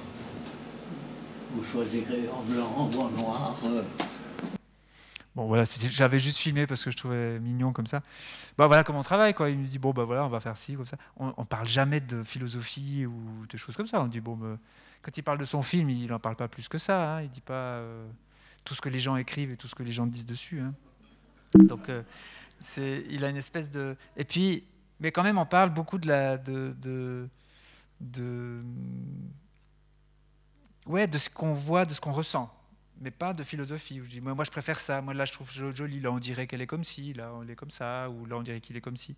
Mais, mais, mais pas sur ce que ça veut dire ou l'interprétation. Ça, il est, il est assez. Euh, euh, sur l'idée que les gens interprètent tout. Euh, Alors, c'est un. Ah, ouais, autre chose, tiens, pendant que j'y suis. on saute un peu du coq à l'âne, mais. mais il a assez de la ressource, ce bonhomme, c'est que il a aussi besoin de sous. Alors, euh, quand je lui ai dit, bah, écoutez, il y a des distributeurs allemands qui ont racheté le film, qui aimeraient faire une version doublée en allemand. Et on s'était dit, non, si on fait une version doublée en allemand, il faut qu'on la gère nous, on ne va pas faire doubler ça par un acteur, ou alors il se démerde et on ne veut pas en entendre parler. Et euh, comme le type m'avait contacté, j'en ai parlé à Jean-Luc, je dis, voilà, on pourrait faire une version allemande. Est-ce que... Puis il a dit, ah, bah, tiens, je pourrais faire la version allemande. Donc il, s'est coltiné tout le texte en allemand. Euh, donc là, c'est un petit essai qu'il a fait. Euh, juste comme ça, j'avais déjà une première traduction du texte en allemand. Et puis j'ai dit, ben, il fallait peut-être que je leur montre comment ça pourrait faire. Et puis il m'a dit, ah, ben, attendez, alors il a pris le texte, puis il a, lu ça. C'est un essai de voix allemande de JL, enregistré sur les faunes. Alors, Da sind die fünf Finger, die fünf Sinne, die fünf Erdeteile, ja, die fünf Finger. Aber alle zusammen formen die Hand. Aber alle zusammen formen die Hand. Und mit den Händen zu denken, ist die wahre Bestimmung des Menschen. Euh, et puis, et justement pour la voix, euh, je vais remontrer encore une autre image. Je vais m'arrêter dessus. Je ne sais pas si on voit quelque part. Oui, là on voit. Euh, le son, par exemple, de sa voix dans, le livre d'images. Je ne sais pas si vous voyez là avec la souris. Vous voyez ça, cet objet-là eh ben, C'est une caméra Sony qu'on a achetée pour film socialisme, qu'on appelle la Mini Sony. Euh, donc il y a déjà 10 ans cette caméra, mais elle, bon, elle a un micro, un micro caméra. Et, euh, et Jean-Luc l'utilise pour enregistrer sa voix ou pour repiquer des fois des trucs sur, euh, sur iPhone ou, autre. Et ce qui est assez touchant, c'est que toute sa voix enregistrée dans le livre d'images, il l'a enregistrée seul. Il l'a fait pareil pour l'allemand d'ailleurs, mais, mais tout seul. Et ce qui est assez touchant, je ne l'ai pas ici, c'est qu'en fait, il y a l'image avec le son. C'est-à-dire que comme il s'enregistre avec une caméra et qu'il a essayé de bien faire, et que je lui avais dit à l'époque qu'il y a une fonction zoom euh, avec le micro, c'est-à-dire que si vous zoomez avec l'image, ça zoome aussi le son. Alors il s'est donné la peine de bien zoomer, et donc j'ai des très gros plans de Jean-Luc qui dit le texte. Et c'est assez surprenant parce que bon, il n'est pas de près, euh, c'est pas, hein, il est pas rasif, ça. Mais il est, comme ça, un contre-plongée, euh, comme ça, et il dit le texte. Et, ce qui était touchant, c'est qu'on voit à quel moment c'est. Et pas mal de fois, c'est la nuit. Enfin, on voit qu'il fait nuit. Quoi, Et c'est assez touchant. Si vous revoyez le film avec les pistes arrière, il y, a des moments, mais on sent la, une espèce de, ouais, de, je sais pas, de solitude, de truc. Quoi. Il enregistre tout seul, il a monté tout seul, quoi, là, dans son petit coin, euh, avec cette, euh, cette petite caméra. Et puis, euh, encore une chose pour, euh, pour le traitement des couleurs. Hein, tu parlais de la, de la, couleur. On le voit, voilà, ici on le voit. Voilà. Euh, cet appareil-là, vous voyez, cette chose. Ici, ça, c'est le lecteur DVD sur lequel il fait jouer les films, les pauses, pouf, puis après il fait rec ici. Mais ça, cet appareil, c'est un truc qu'il a acheté en France, euh, je sais pas, dans les années, fin des années 80, fin des années 90 fabriqué par un ingénieur vidéo français qui s'appelle, je ne sais pas vraiment son nom, enfin l'appareil s'appelle Guiston et qui permettait à l'époque d'améliorer le signal de votre VHS, votre système VHS pour, euh, pour les premiers écrans 16 enfin voilà, pour faire un peu votre premier home cinéma, euh, qui permettait d'amplifier le signal, d'un peu améliorer le signal.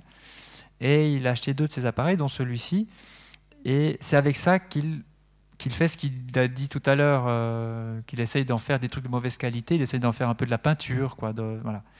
Et c'est avec ça qu'il traite ça, en poussant trois boutons, en faisant sauter parfois le signal complètement. Et puis là, je vais vous montrer, ça vous va? Oui. Euh, là, je vais vous montrer, alors justement, ce qu'il a fait pour le livre d'images, c'est-à-dire que comme pas mal de sources étaient en VHS ou en DVD, moi, euh, pour Adieu au langage, donc le film en 3D, sa copie de travail, donc la, la cassette, moi j'ai tout remonté avec les sources originales parce que c'est un film qu'on a tourné avec des acteurs. Donc j'avais des images issues des caméras. Et j'ai tout remonté en haute définition, plus de refaire la 3D, même de la faire la 3D pour radio langage. Mais là, sur ce film-là, comme il a trafiqué l'image et qu'elle vient de DVD, et qu'il faisait une copie de la même résolution que le DVD, si vous voulez, la cassette, c'est la même résolution que le DVD, c'est pas moins bon en qualité que le DVD, c'est la même qualité que le DVD, voire un peu mieux. Qu'est-ce que j'allais faire moi? Je n'allais pas remonter des, DVD sur du DVD, ça revient au même. Du coup, je me posais beaucoup la question qu'est-ce que je peux faire? La seule chose que je pourrais faire, ça aurait été par exemple de rechercher des sources de meilleure résolution, soi-disant de haute définition, euh, pour que ça soit mieux et euh, professionnel, quoi, enfin cinéma. Et, euh, à très vite, pour, pour, plein de plans, je me suis rendu compte que c'était, mais, mais, par l'exemple vrai, quoi, que j'allais à rebrousse-poil complet, que, je détruisais tout ce qui était du cinéma en voulant essayer de mettre de la définition et de la haute qualité, soi-disant. Euh, je vous fais une petite démonstration. Euh, en allant sur le logiciel qu'on utilise, euh, voilà, c'est un logiciel qui est assez pratique avec Jean-Luc, c'est que d'habitude dans la technique du cinéma, vous commencez par le montage, après vous allez euh, au mix, vous faites le montage son chez quelqu'un, puis après vous allez encore au mixage qui coûte très cher chez un mixeur avec tous ces boutons et ces appareils, et que par ailleurs dans un autre appareil sur un autre euh, lieu avec une autre personne qui coûte aussi très cher, vous faites l'étalonnage et que tout est séparé. Avec Jean-Luc, on fait tout en même temps. Et puis, euh, ce, qui est, ce, qui normal, lui dit, bon, on commence le film et puis on, fait, on étalonne, on mixe en même temps, comme ça on avance. Ça, ça c'est fait, on ne va pas revenir en arrière à chaque fois. Euh, et il y a un logiciel qui est pas mal, c'est celui-là. J'aime bien dire les choses parce que c'est vrai que même si c'est DaVinci qui permet de d'étalonner et de, mixer en même temps. Euh, donc voilà, c'est sur DaVinci, c'est sur ça que j'ai finalisé le, les films euh, Adieu au langage et, le livre d'images. Bon, alors un exemple du traitement que Jean-Luc fait sur une image. Je vais mettre moins fort peut-être, même si j'aime bien quand c'est fort. Euh, c'est le début de, deuxième chapitre dont vous n'avez pas entendu le son. Là, vous allez le découvrir. Tiens, Tiens bah, je, vous, mets avec le carton. Alors, voilà, Je vous le mets. Donc ça, vous l'avez eu, ce son-là. Mais c'est au carton 2 qu'en principe le son passe que derrière. Mais une aventure. Encore un rouge. Terminé le rouge. C'est celui qui a commencé. Non, c'est la vérité. Et celui-là, il faut pas. Tais-toi, Cassandre.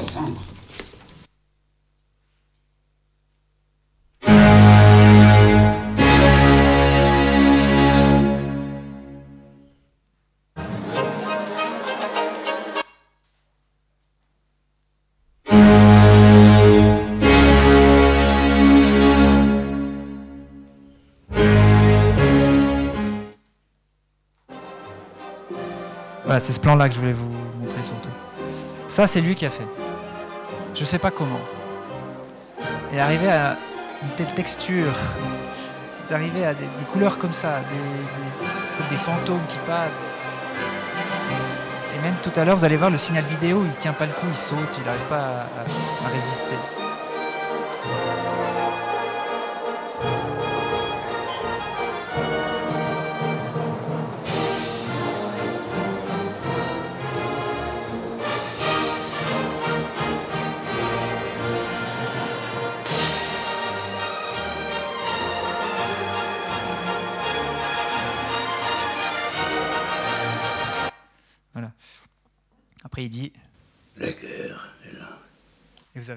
Ça, la guerre est là. Et c'est vachement important. Enfin, c'est vachement important, pas. Enfin, vous allez le, découvrir. Enfin, il y a tout un truc sur la guerre. Il parle. c'est voilà. Bref, euh, euh, là, ce que je trouve magnifique, c'est qu'on ne sait pas ce que c'est. On se projette dans ces espèces de fantômes qui passent. On imagine quelque chose de peut-être un peu russe. Je sais pas. Ça dit Saint-Pétersbourg. euh, euh, on voit ces, armées du tsar. Bon, et puis il y a ça. Alors moi, j'ai essayé de bien faire. Donc moi, j'ai retrouvé un Blu-ray de ce film-là. Euh, c'est ça, c'est de Sergei Bondarchuk, c'est euh, Guerre et paix. Et ben, je l'ai remonté. Et puis, ben, je vais vous montrer ce que c'est en, voilà, le vrai plan. Et si on regarde juste comme ça, bon voilà, on voit un film euh, de grande production, on dirait hollywoodien, mais là c'est soviétique. Mais du coup, on décrochait euh, une histoire de personnages, à des choses qui sont là. Ça ne projette plus rien. Là, je me suis dit, bon, bah, je vais faire comme lui, vu que je dois faire la conformation et l'étalonnage, etc. Je vais essayer d'étalonner comme lui. Et là, j'ai essayé plein de trucs. hein. J'ai fait des choses, je crois que j'avais fait euh, ici. J'ai essayé des choses avec des courbes, de pousser des couleurs, de faire des trucs. Mais même en essayant avec le numérique et des trucs, c'est plat. Il, il se passe rien, quoi. Enfin, c'est c'est une espèce de pseudo-tentative. Donc du coup, là, je me dis, bah, c'est évident, on va garder ce que Jean-Luc a fait dans sa, avec sa VHS et, et- et- et son truc. Mais là, je me disais, bon, c'est juste parce que c'est esthétiquement moins bon. En revanche, ici, à la fin, il y a un autre plan que je vais vous en faire la démonstration. Je peux? Oui, ça, oui, encore ça. On casse tous les codes en hommage à Godard. Bah oui, on va pas faire des quoi, sans règles. Tiens, voilà, Nicole. Euh, à la fin du film, il y a quelque chose qui me touche beaucoup avec un texte que Anne-Marie dit, qu'il il l'a fait enregistrer euh, sur la Terre, qui dit. Bon, bah, je vais vous le passer. Euh, je me mettrai juste à côté. Voilà. La terre, Hop là, non, non, non, c'est pas ça. Que... Regardez, fermez les yeux. Fermez les yeux, regardez pas. N'y pensez pas, oubliez. Voilà. la terre, abandonnée.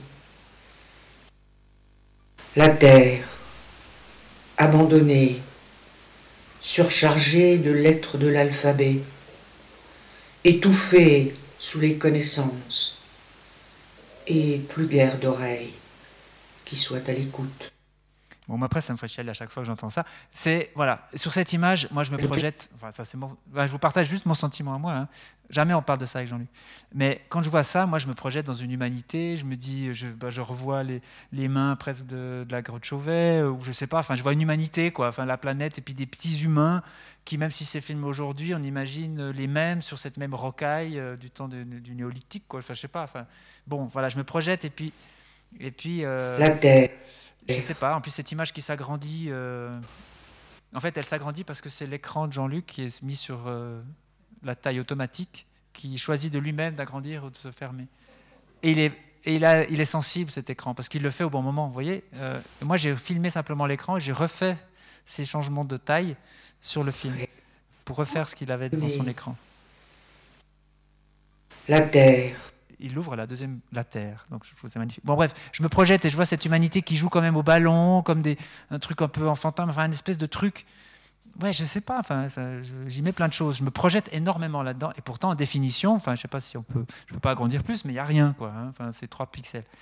Et bon, ben là, quand même, j'essaie de faire le bon Suisse euh, qui travaille bien. J'ai pris le plan d'origine. Et là, c'est un plan que Jean-Paul avait fait. La Terre abandonnée. Et c'est horrible. La Terre. C'est horrible. Vous voyez les touristes un peu bedonnants qui, qui se baladent. Abandonnée. Moi, ça, Surchargé de lettres de l'alphabet. Euh, bah, heureusement qu'elle est, voilà, la Terre, bah, elle est vraiment perdue là. Quoi. Enfin, je sais pas, je vois, une espèce d'obésité, de, horrible. Et, ben voilà, enfin, dire là, la définition, la qualité, ça ne sert à rien. Quoi. Au contraire, ça détruit. Et pour moi, le cinéma, euh, d'ailleurs, si je suis venu un peu, au cinéma, je vous l'ai dit tout à l'heure, c'est des films d'Antonioni ou des choses comme ça. Mais notamment, il y a, un truc qui m'a fait un peu, quand même, une espèce de pseudo-déclic. Euh, je dis ça parce que j'y ai pensé l'autre jour. Euh, c'est l'éclipse d'Antonioni que j'ai vu un jour par hasard. J'étais avec ma copine à l'époque. On était un peu vers une fin d'histoire. Enfin, on étouffait un peu. Et il passait, c'était début des années 90, il passait sur Arte ou la 7, enfin, la télévision culturelle qu'il y avait là. Et c'est un film en 1,85 noir-blanc. Il y en avait une petite télé à tube, vous voyez, les télés cathodiques. Bon, et on n'avait pas de sous beaucoup, donc on avait une petite télé qui était grande comme ça, qui était posée par terre, à l'autre bout de l'appart. Il y avait même le chat qui passait devant. Et, euh, euh, et j'ai vu le début de l'éclipse d'Antonioni, comme ça, tout petit, en noir et blanc, avec les bandes en haut et en bas. Et je me suis totalement projeté là-dedans. Et je me suis dit, mais si on peut faire ça au cinéma, c'est-à-dire exprimer des choses sans les mots, euh, mais juste par le montage et, du son et des respirations. Enfin voilà, ça, eh ben, c'est magnifique le cinéma. Mais c'est pas devant le grand écran. Après, j'ai eu des effets de grand écran, mais c'est vraiment là. Donc c'est se projeter, quoi. Et je trouve chez Jean-Luc, il y a beaucoup ça. Et, au temple allemand, ben, il y a il y a beaucoup ça aussi, se projeter. Le fait que ce soit un téléviseur, et puis pas la grande image comme il y avait à Cannes, mais un petit téléviseur dans un espace qui résonne, qui aussi vibre un peu de lumière et de machin, je trouve qu'on s'y projette plus. Enfin, pour moi, le cinéma, c'est se projeter. C'est pas, pas être immergé. Tout le monde dit aujourd'hui, oui, la VR, vous savez, le truc 360, c'est immersif, c'est magnifiquement immersif, on s'immerge complètement, machin. Mais moi, ça me fait ça me fait, c'est étouffant, quoi, ce, ce, rapport-là au, cinéma. Le cinéma, pour moi, c'est au contraire, on se projette. Et comme on se projette, on est beaucoup plus présent. Enfin, c'est, il y a un rapport, quoi. C'est pas, voilà. Bon, voilà. Mais ça, c'était vraiment concret, quoi. Je voyais ça, je me suis dit, mais c'est, une espèce de, d'évidence de la technique, quoi. Voilà. Marie-Léa, tu veux m'interrompre? Euh, Peut-être. M'entend pas ou bien? Si, mais tu peux prendre mon micro, il marche ah, mieux maintenant. Ça marche, là. Oui. J'essaie de respecter justement les codes ici où ah. il y a cette partie plus interactive. Non, c'est ce qui est intéressant, même pour la 3D qu'on a fait pour Radio Langage, c'est d'aller à l'opposé de les règles que les Américains veulent nous, nous dicter. Et puis c'est là qu'on a trouvé intéressant. Donc suivre les règles, c'est juste ce qu'il ne faut pas faire. Justement. C'est pour ça que je t'ai interrompu plus tard que j'aurais dû. Ah, pas déjà ah, Mais c'était, euh, on va déjà.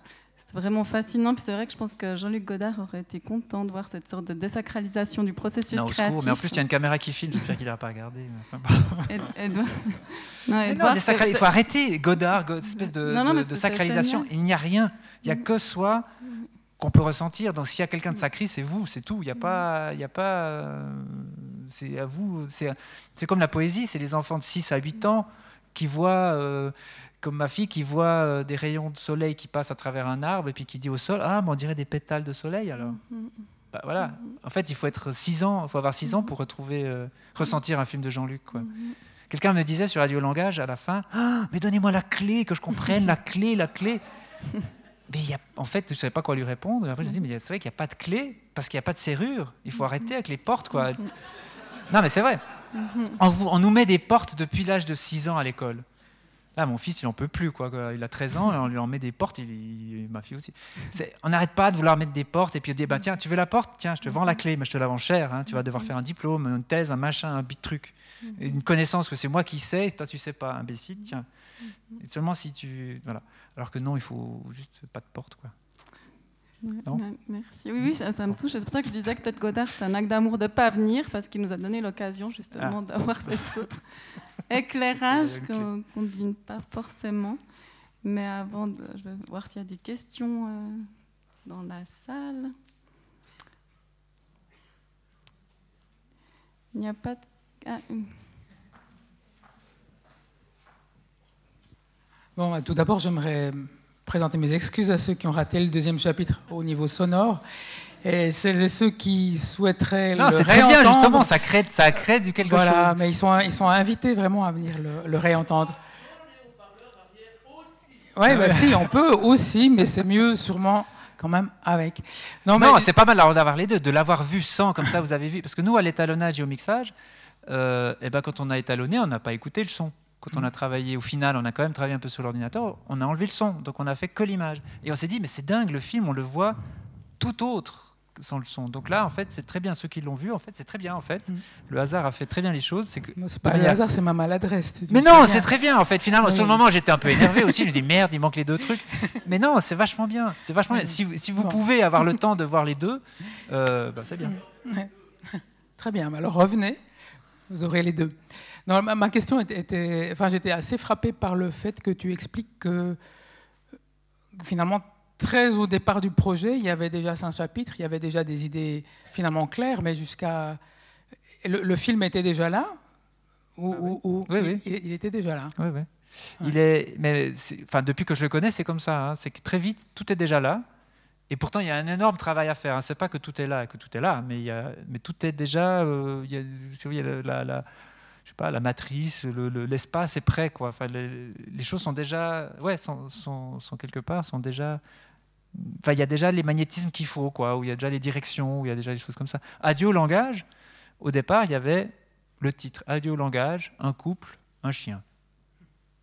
Bon, il s'est trouvé qu'on n'a pas trouvé un couple, mais deux. Alors on l'a fait deux fois, et puis voilà. Mais c'était déjà ça. C'est Adieu au langage. C'était le titre. Ça a commencé par le titre, et puis après, bah, c'est juste Enfin, c'est Jean-Luc qui.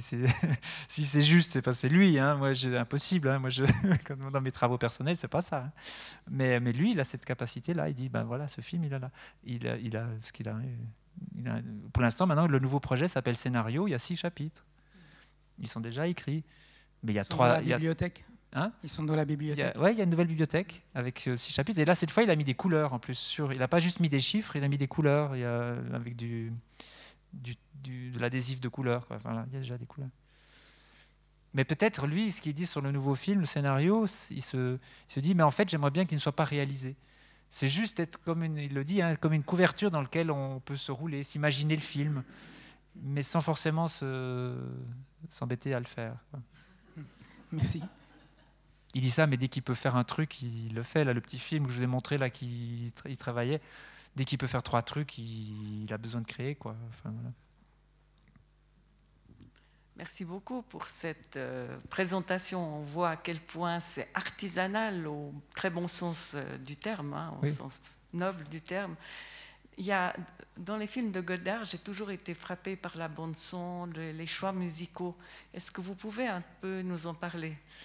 Oui, c'est, il a une, bah, il aurait toujours voulu être peintre et je pense aussi musicien ou compositeur, ou je sais pas, mais, mais euh, en fait, les musiques, elles lui arrivent.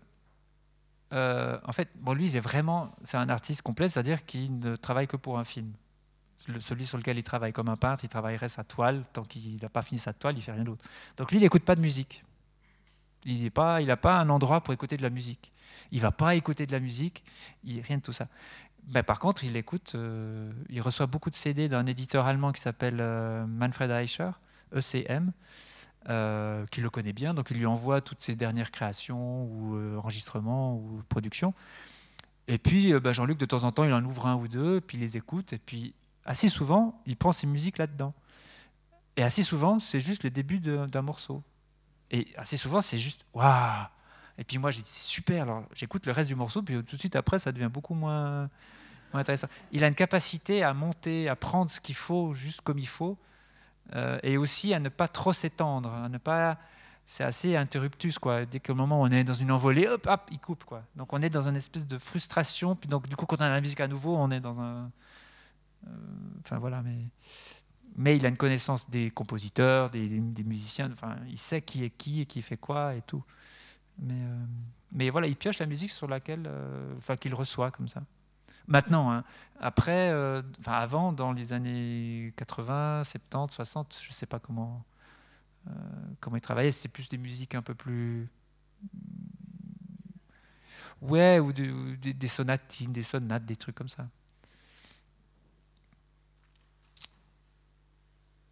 Et puis le texte, c'est tout des citations alors les... Ah, euh, les textes, bah, oui, mais comme toute, euh, euh, comme le dernier texte sur l'espoir de, de, non, c'est pas l'espoir de Melrose, sur l'espérance. il l'a pris d'un immense livre, il l'a lu en entier, longuement, qui est l'esthétique de la résistance de Peter Weiss. qui a écrit un truc sur, ouais, sur toute la résistance, mais d'un point de vue, je l'ai pas lu, mais, mais euh, presque d'historien de l'art, mais autour de la résistance.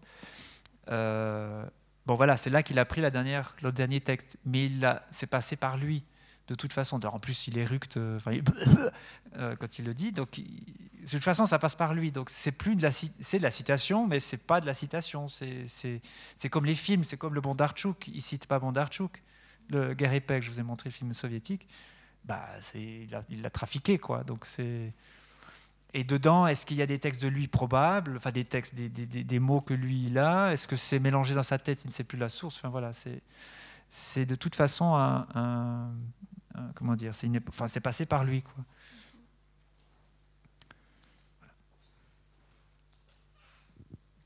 Bonsoir et merci pour euh, cette plongée dans l'atelier. Euh, euh, du cinéaste et dans la enfin, cette plongée dans le génie créateur de Godard.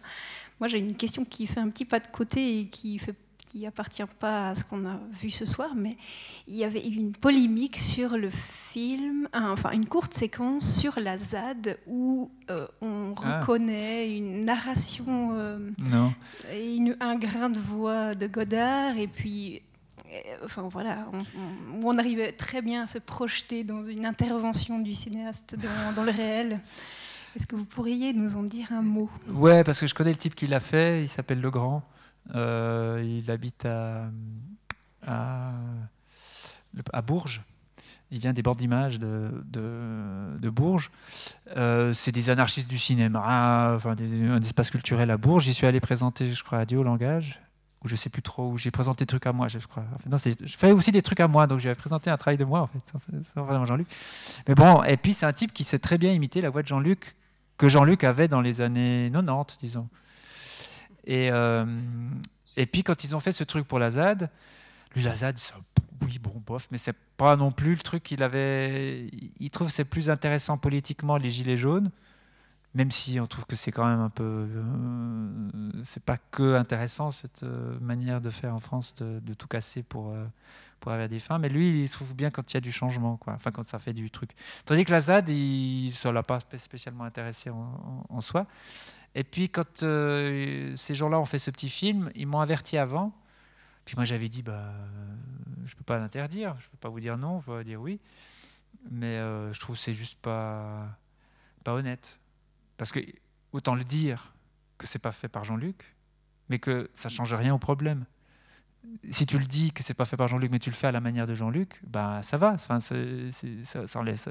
Mais de pas le dire, je trouve c'est, ça n'a aucune, ça détruit tout le propos.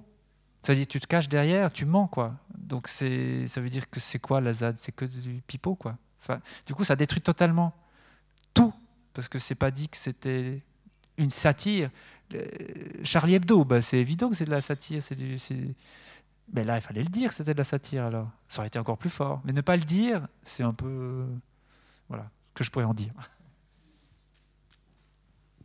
Et qu'en a pensé euh, Jean-Luc Godard? Oh, rien, parce qu'il y en a plein des trucs comme ça. Euh, c'est comme le redoutable. Hein, alors là, du coup, on savait bien que c'était pas lui. Alors bon, au moins l'honnêteté, on reconnaît que c'est pas de Jean-Luc voilà, c'est le cinéma d'aujourd'hui. Alors,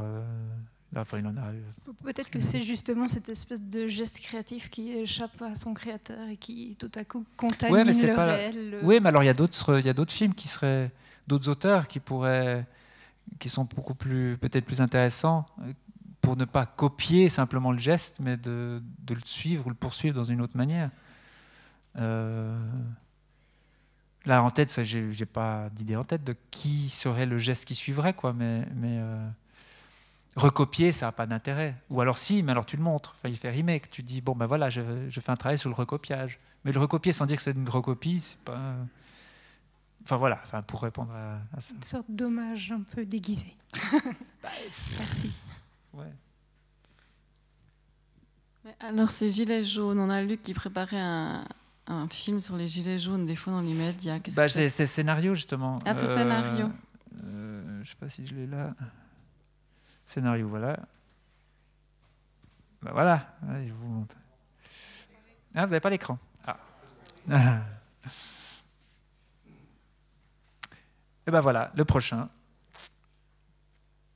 C'est déjà. Euh, donc il a appelé scénario. Et ben c'est les cinq chapitres, euh, enfin les six chapitres. Pour l'instant, il n'y a pas plus que ça, mais c'est je pense, c'est assez évident chez lui. Ça, c'est, d'après un roman ou un texte en tout cas. Euh, c'est déjà une vieille version en fait. Maintenant, ça, a déjà changé. Là, il a repris une image ici à gauche du livre d'images. Euh, il a envie de faire un truc avec la, avec les journalistes, avec le monde euh, des journalistes, et aussi en, une espèce d'adaptation qui pourrait être une adaptation de, Moravia, des ambitions déçues d'Alberto Moravia. Euh, quelque chose aussi qui lui parle depuis longtemps, c'est le rapport de, peintre et, son modèle, euh, en repartant de, Manet et de Berthe Morisot. Parce qu'il a beaucoup aimé un roman de Daniel Balthassa, qui raconte un peu une espèce d'histoire de fiction de Berthe Morisot, une espèce de journal intime de Berthe Morisot. Enfin voilà. Et ça, ça serait. En fait, vous l'avez pas vraiment dans les pages. Ah, c'est une ancienne version alors. Euh, voilà, ça là, à, droite, ça. Bah, c'est un Lacroix, je crois, un croquis de Lacroix. Euh, de Lacroix. Et il l'a mis en jaune, le gilet, là. Enfin, voilà. Et il mélange ça avec Bérénice, Titus et Bérénice, et Macron et les gilets jaunes. Mais l'image de Macron, pourquoi on la voit pas? Je ne l'ai peut-être pas là, en fait. Euh, donc voilà, c'est un chapitre du, c'est juste un chapitre du, prochain projet qui pourrait euh, voir le jour. Ce qui est assez beau, c'est que euh, là, on a juste fait 10 exemplaires de ce livre-là. Ce qui est assez beau, c'est qu'à la fin, il restait des pages, alors qu'il les a laissées blanches, et tout à coup, à la fin, il met ça. Et c'est Mélancolia de Durer. Et c'est assez beau parce que cette Mélancolia, elle regarde euh, les pages blanches qu'il y a avant, elle regarde en arrière. enfin, voilà, enfin, après, on on, on, disserte. Puis d'ailleurs, dans les livres, bon, je sais pas si je vais parler, mais le petit livre, euh, il y a un petit livre, on parle du livre? Non. Euh, si, si, on, peut juste dire, d'ailleurs, je m'excuse parce que je n'ai pas remercié la présence d'un Méridienne ce soir.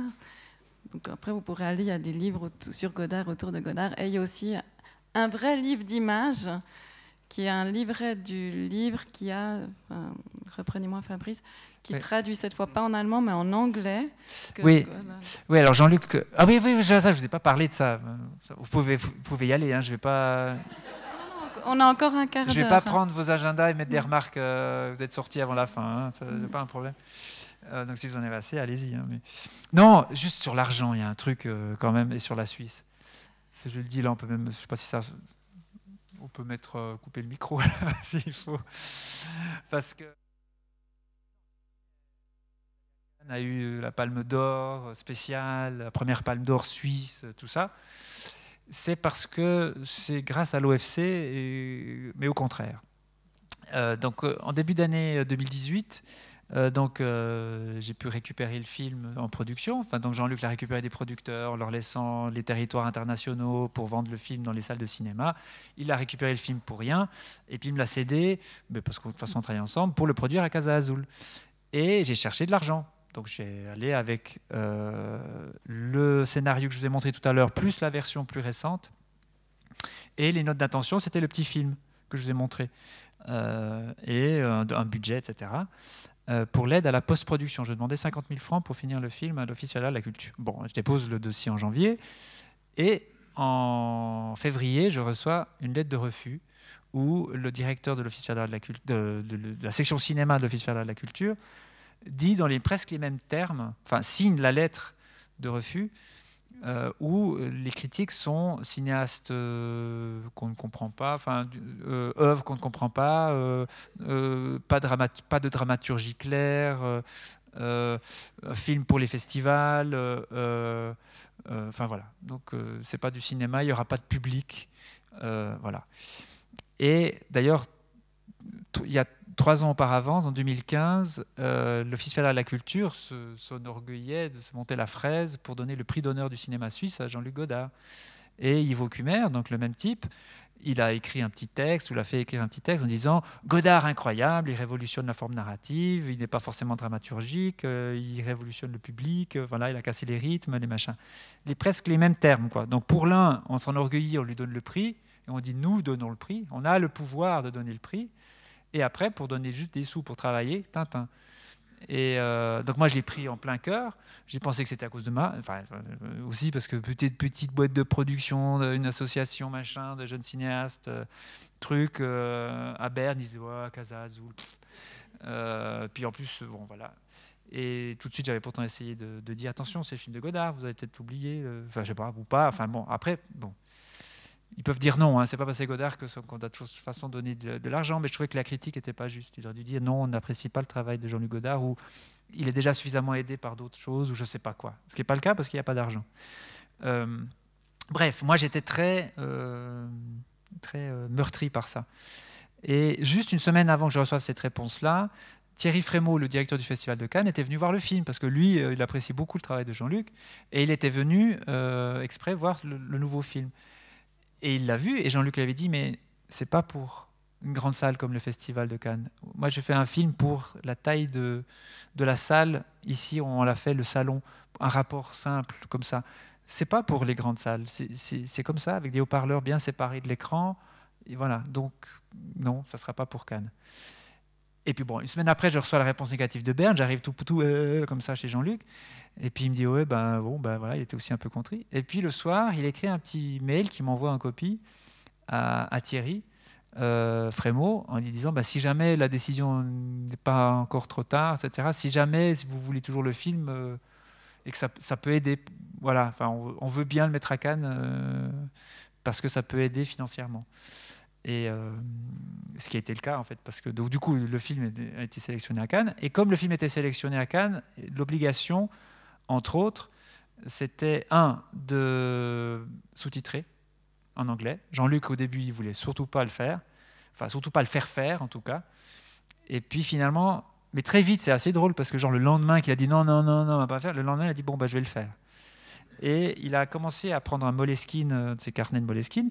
Il a réécrit tout le texte en français, mais en le condensant un peu, en, faisant une espèce de, ouais, de concentré du texte français, de tout le film. Et puis après, il a commencé à. Je vais vous montrer une photo parce que c'est un email qu'il nous avait envoyé. Euh, oh, voilà, il, il, il, fait des selfies, des machins comme ça avec les iPhones. Hein. Et euh, ben voilà, il s'est coltiné la traduction. Quoi. Donc il s'est traduit de, tout son film en anglais avec des ratures, du typex et des trucs. Après, on a fait corriger aussi par une, une, vraie euh, anglaise, quoi, enfin pour, euh, pour, pour, pour l'anglais. Et de ce texte-là, on a posé les sous-titres. Donc il a fallu faire ça. L'autre chose qu'il a fallu faire aussi pour Cannes, ça a été, moi j'ai dû traiter l'image pour que ça tienne sur un grand écran quand même, parce qu'à Cannes il fait 14 ou 20 mètres de large, enfin, c'est le plus grand cinéma au monde, donc ou presque. Et il a fallu se dire, bon, ben, qu'est-ce qu'on fait du son qui était à deux pistes? Parce que comme il l'avait monté à deux pistes, avec ses deux haut-parleurs, pour le salon, ça va très bien de haut-parleurs, il n'y a pas besoin d'en mettre cinq. Qu'est-ce qu'on fait avec ça? Et Puis moi j'avais dit, ah ben on va très bien, on va mettre des immenses haut-parleurs dans la salle, mais deux. Et puis non Fabrice, on ne va pas faire ça. On va euh, utiliser ce que le cinéma a à proposer, c'est le 7.1 que les Américains ont développé pour, euh, pour les grands films, machin, Merlock. Et eh ben on va utiliser ça, mais on va l'utiliser d'une autre manière. Donc on a, on a refait un, non pas un mixage, justement ce que je disais avant, c'est plutôt un dispatch, c'est-à-dire que les deux pistes du son Euh, on, le met premier chapitre tout devant, deuxième chapitre tout derrière, troisième chapitre sur les côtés, quatrième chapitre tout devant, cinquième chapitre derrière, mais après on saute un peu comme ça. Mais il n'y a toujours que deux sons à peu près en même temps, mais, mais chaque fois sur les haut-parleurs comme ça. Et c'est ce qu'on a présenté à Cannes. Et donc c'est parce que Berne a dit non que le film est à Cannes et a représenté la Suisse. Et au moment, à la conférence de presse, quand on a su, on ne savait pas que le film était en compétition, quand euh, on l'a appris à la conférence de presse du Festival de Cannes, que film était en compétition, le lendemain, j'ai appelé euh, le directeur de l'Office faire de la culture pour lui dire, bon, et puis, ah oui, oui, oui, oui, oui, oui, oui, oui. Et puis on a eu l'argent finalement, quoi. Mais, mais ça voilà, c'est pas pour Godard qui donne de l'argent, c'est parce qu'ils vont dire, bah, c'est un film suisse et est à Cannes, quoi. Enfin, je sais pas si c'est ça, mais, mais Enfin voilà, pour l'OFC, euh, c'était un peu. Mais bon, voilà. Donc c'est grâce à eux quand même que sinon il n'y aurait jamais eu de Palme d'Or suisse. Merci. Encore un autre éclairage de l'interne sur un autre aspect du domaine cinématographique. Et alors, si jamais ils sont à vendre à 50 francs, il y a 1500 exemplaires, ils sont numérotés. Oui, c'est ça. Donc, de ce petit livret sur lequel il a fait la traduction, Moleskine, etc. Ensuite, lui, il, a, il, a, il s'est proposé, il l'a fait lui-même. D'ailleurs, il a collé sur la page de.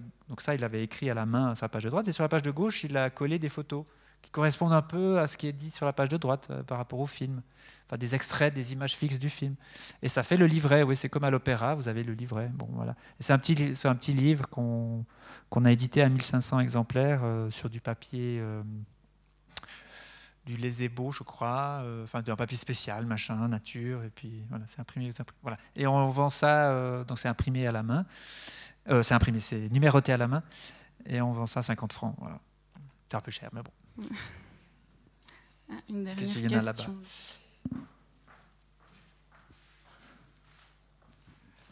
Excusez-moi si j'ai pas tout compris, mais vous avez évoqué le des scènes de tournage très brièvement. À, quel moment est-ce que ça intervient dans le, dans le film? Parce qu'on a vu des, des montages, mais il y, a, forcément des scènes de tournage. Bah, dans ce film-là, il y a peu de. Dans les livres d'images, il y a peu de scènes tournées. Il n'y a que les plans, là, comme je vous ai montré. Euh, je, peux vous, je, vous, en montrer d'autres, mais euh, c'est plutôt des plans de paysage ou des plans euh, qu'on est allé certains, je les ai faits aussi. Par exemple, j'en ai vu un passer là, tout à l'heure. Voilà, ça. Voilà.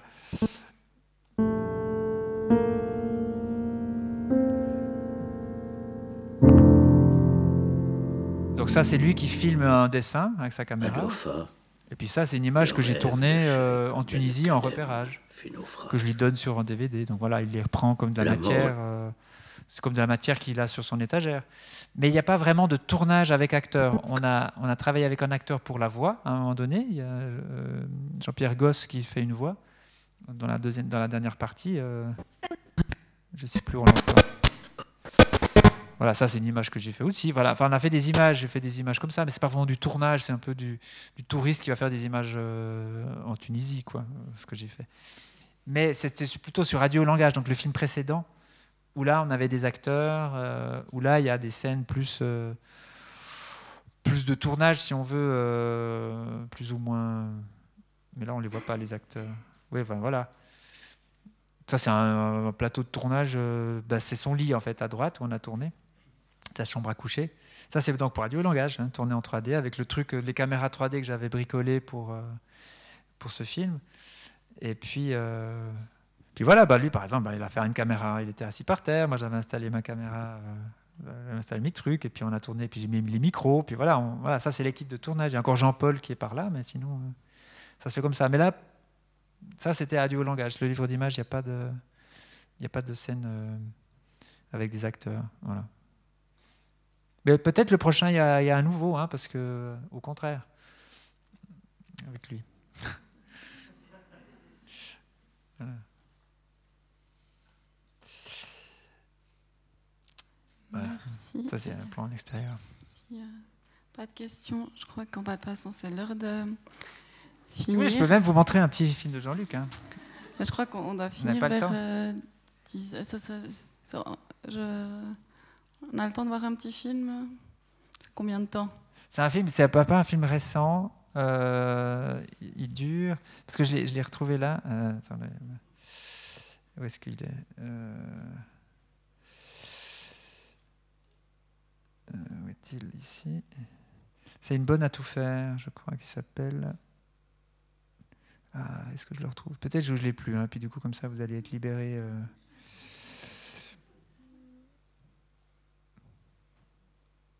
Ah bah non, tiens, je ne le retrouve plus. Il a disparu, ben dis donc, vous êtes libéré. comme ça. Bon. Attends, je cherche encore une bonne. Ah non, bah, je pensais que je l'avais, mais. Ah si, le voilà, il est là. il dure, il dure 8 euh, minutes. C'est beau parce que c'est quelque chose sur le cinéma et la peinture. Hein? Parce que comme ça, ça, fait, ça termine avec un peu un film qui n'est pas récent, mais. C'est bon, je peux envoyer? Oui.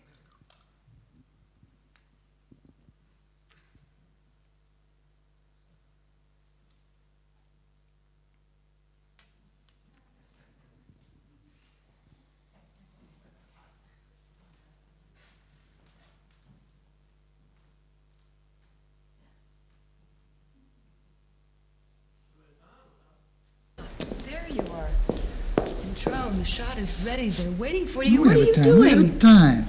What are you doing? I'm reading. 25 people waiting for you. We got to do the shot. Push me. Don't push me. Listen. Okay.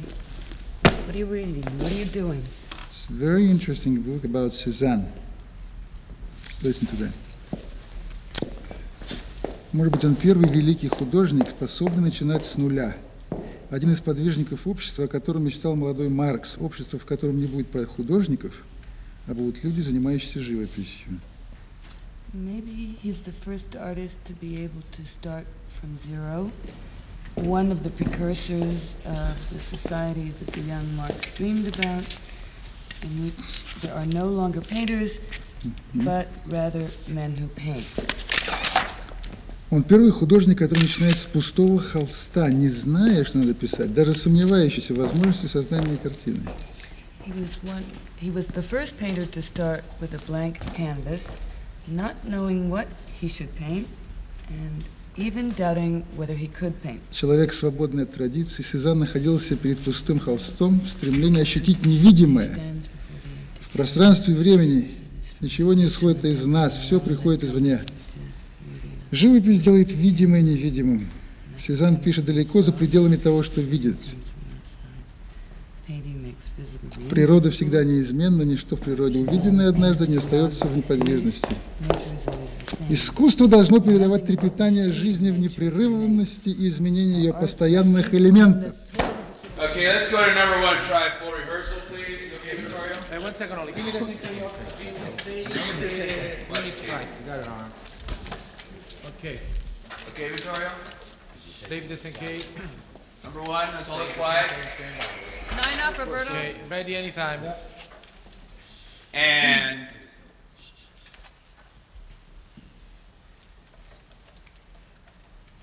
action. Done.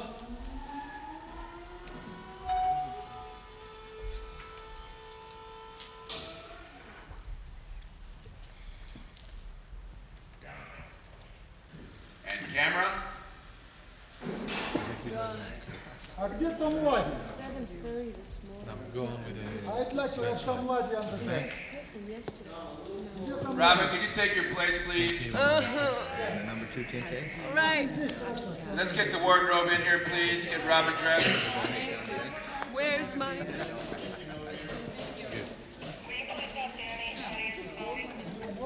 Can't do anything, Tyler. Where's cigarette? Okay. Thanks so much. Save the radio, Dan. So, you know, I didn't even go home last night. I didn't go No, I mean, I didn't sleep. What? I'm seeing in front Hurry up, girls, please. Oh, all right. Just put the dress on. We'll worry about making Morgan, it let right me, later. no, let me have some, Yeah, Morgan. well, just the first. Wait, Morgan. Okay, now don't kill me with this, okay? Wait, Morgan. Okay, now go. Okay, wardrobe clear, please. Just leave it like Morgan. that. Clear out for a second. Well, aren't... Take your place. Left, Morgan. Monica, April, Yeah. take a height. It's open. Joni, It's can we check the picture? Hey, where's my baby? Morgan, go now in the center of the. Okay. Joni, I'm not even Let's cold. move in. I know. Just can you tighten it? Okay, clear, please, Joni. Is this all right? Yeah. Save, save the Take the number two bring the baby Be in. ready with the arc to go full spot on the bell. Give me the brat.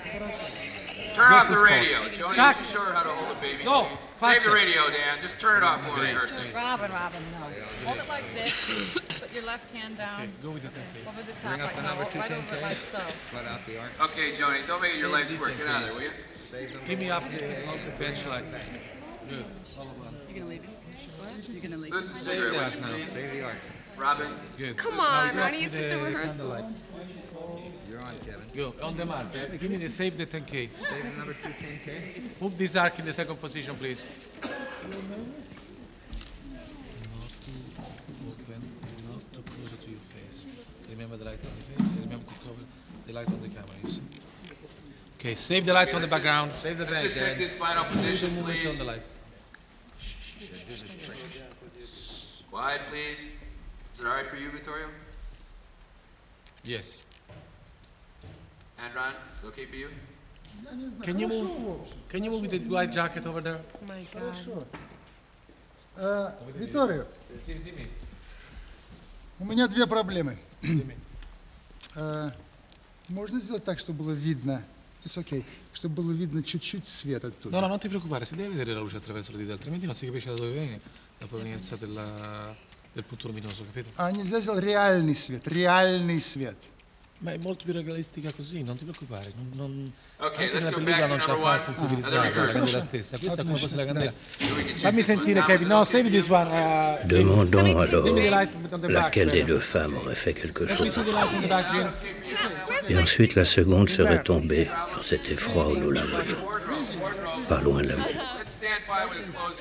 Et à quelle vitesse elle tomberait?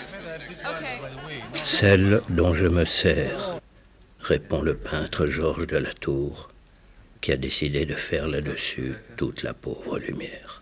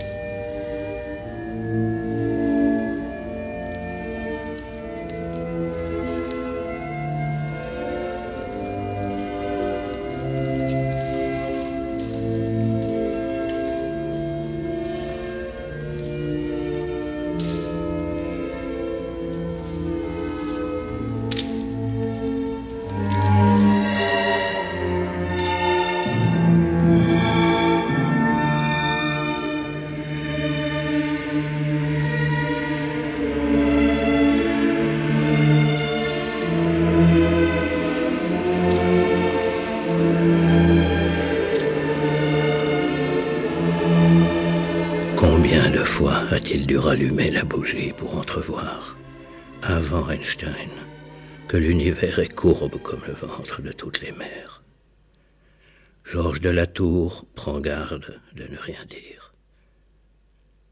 Il ne fait pas de télévision, il peint. Il fait de ce cinéma muet que les fabricants d'armes et les constructeurs de textes feront tout pour que ça se taise enfin. Et le son et l'âme des peuples ou du simple citoyen avec. Il n'y a là devant nous peut-être qu'une bonne à tout faire. Ce serait laquelle des deux femmes, peu importe, elle porte. Sans doute qu'elle est nouvelle dans la région. Alors elle apporte sa nouvelle, une bonne.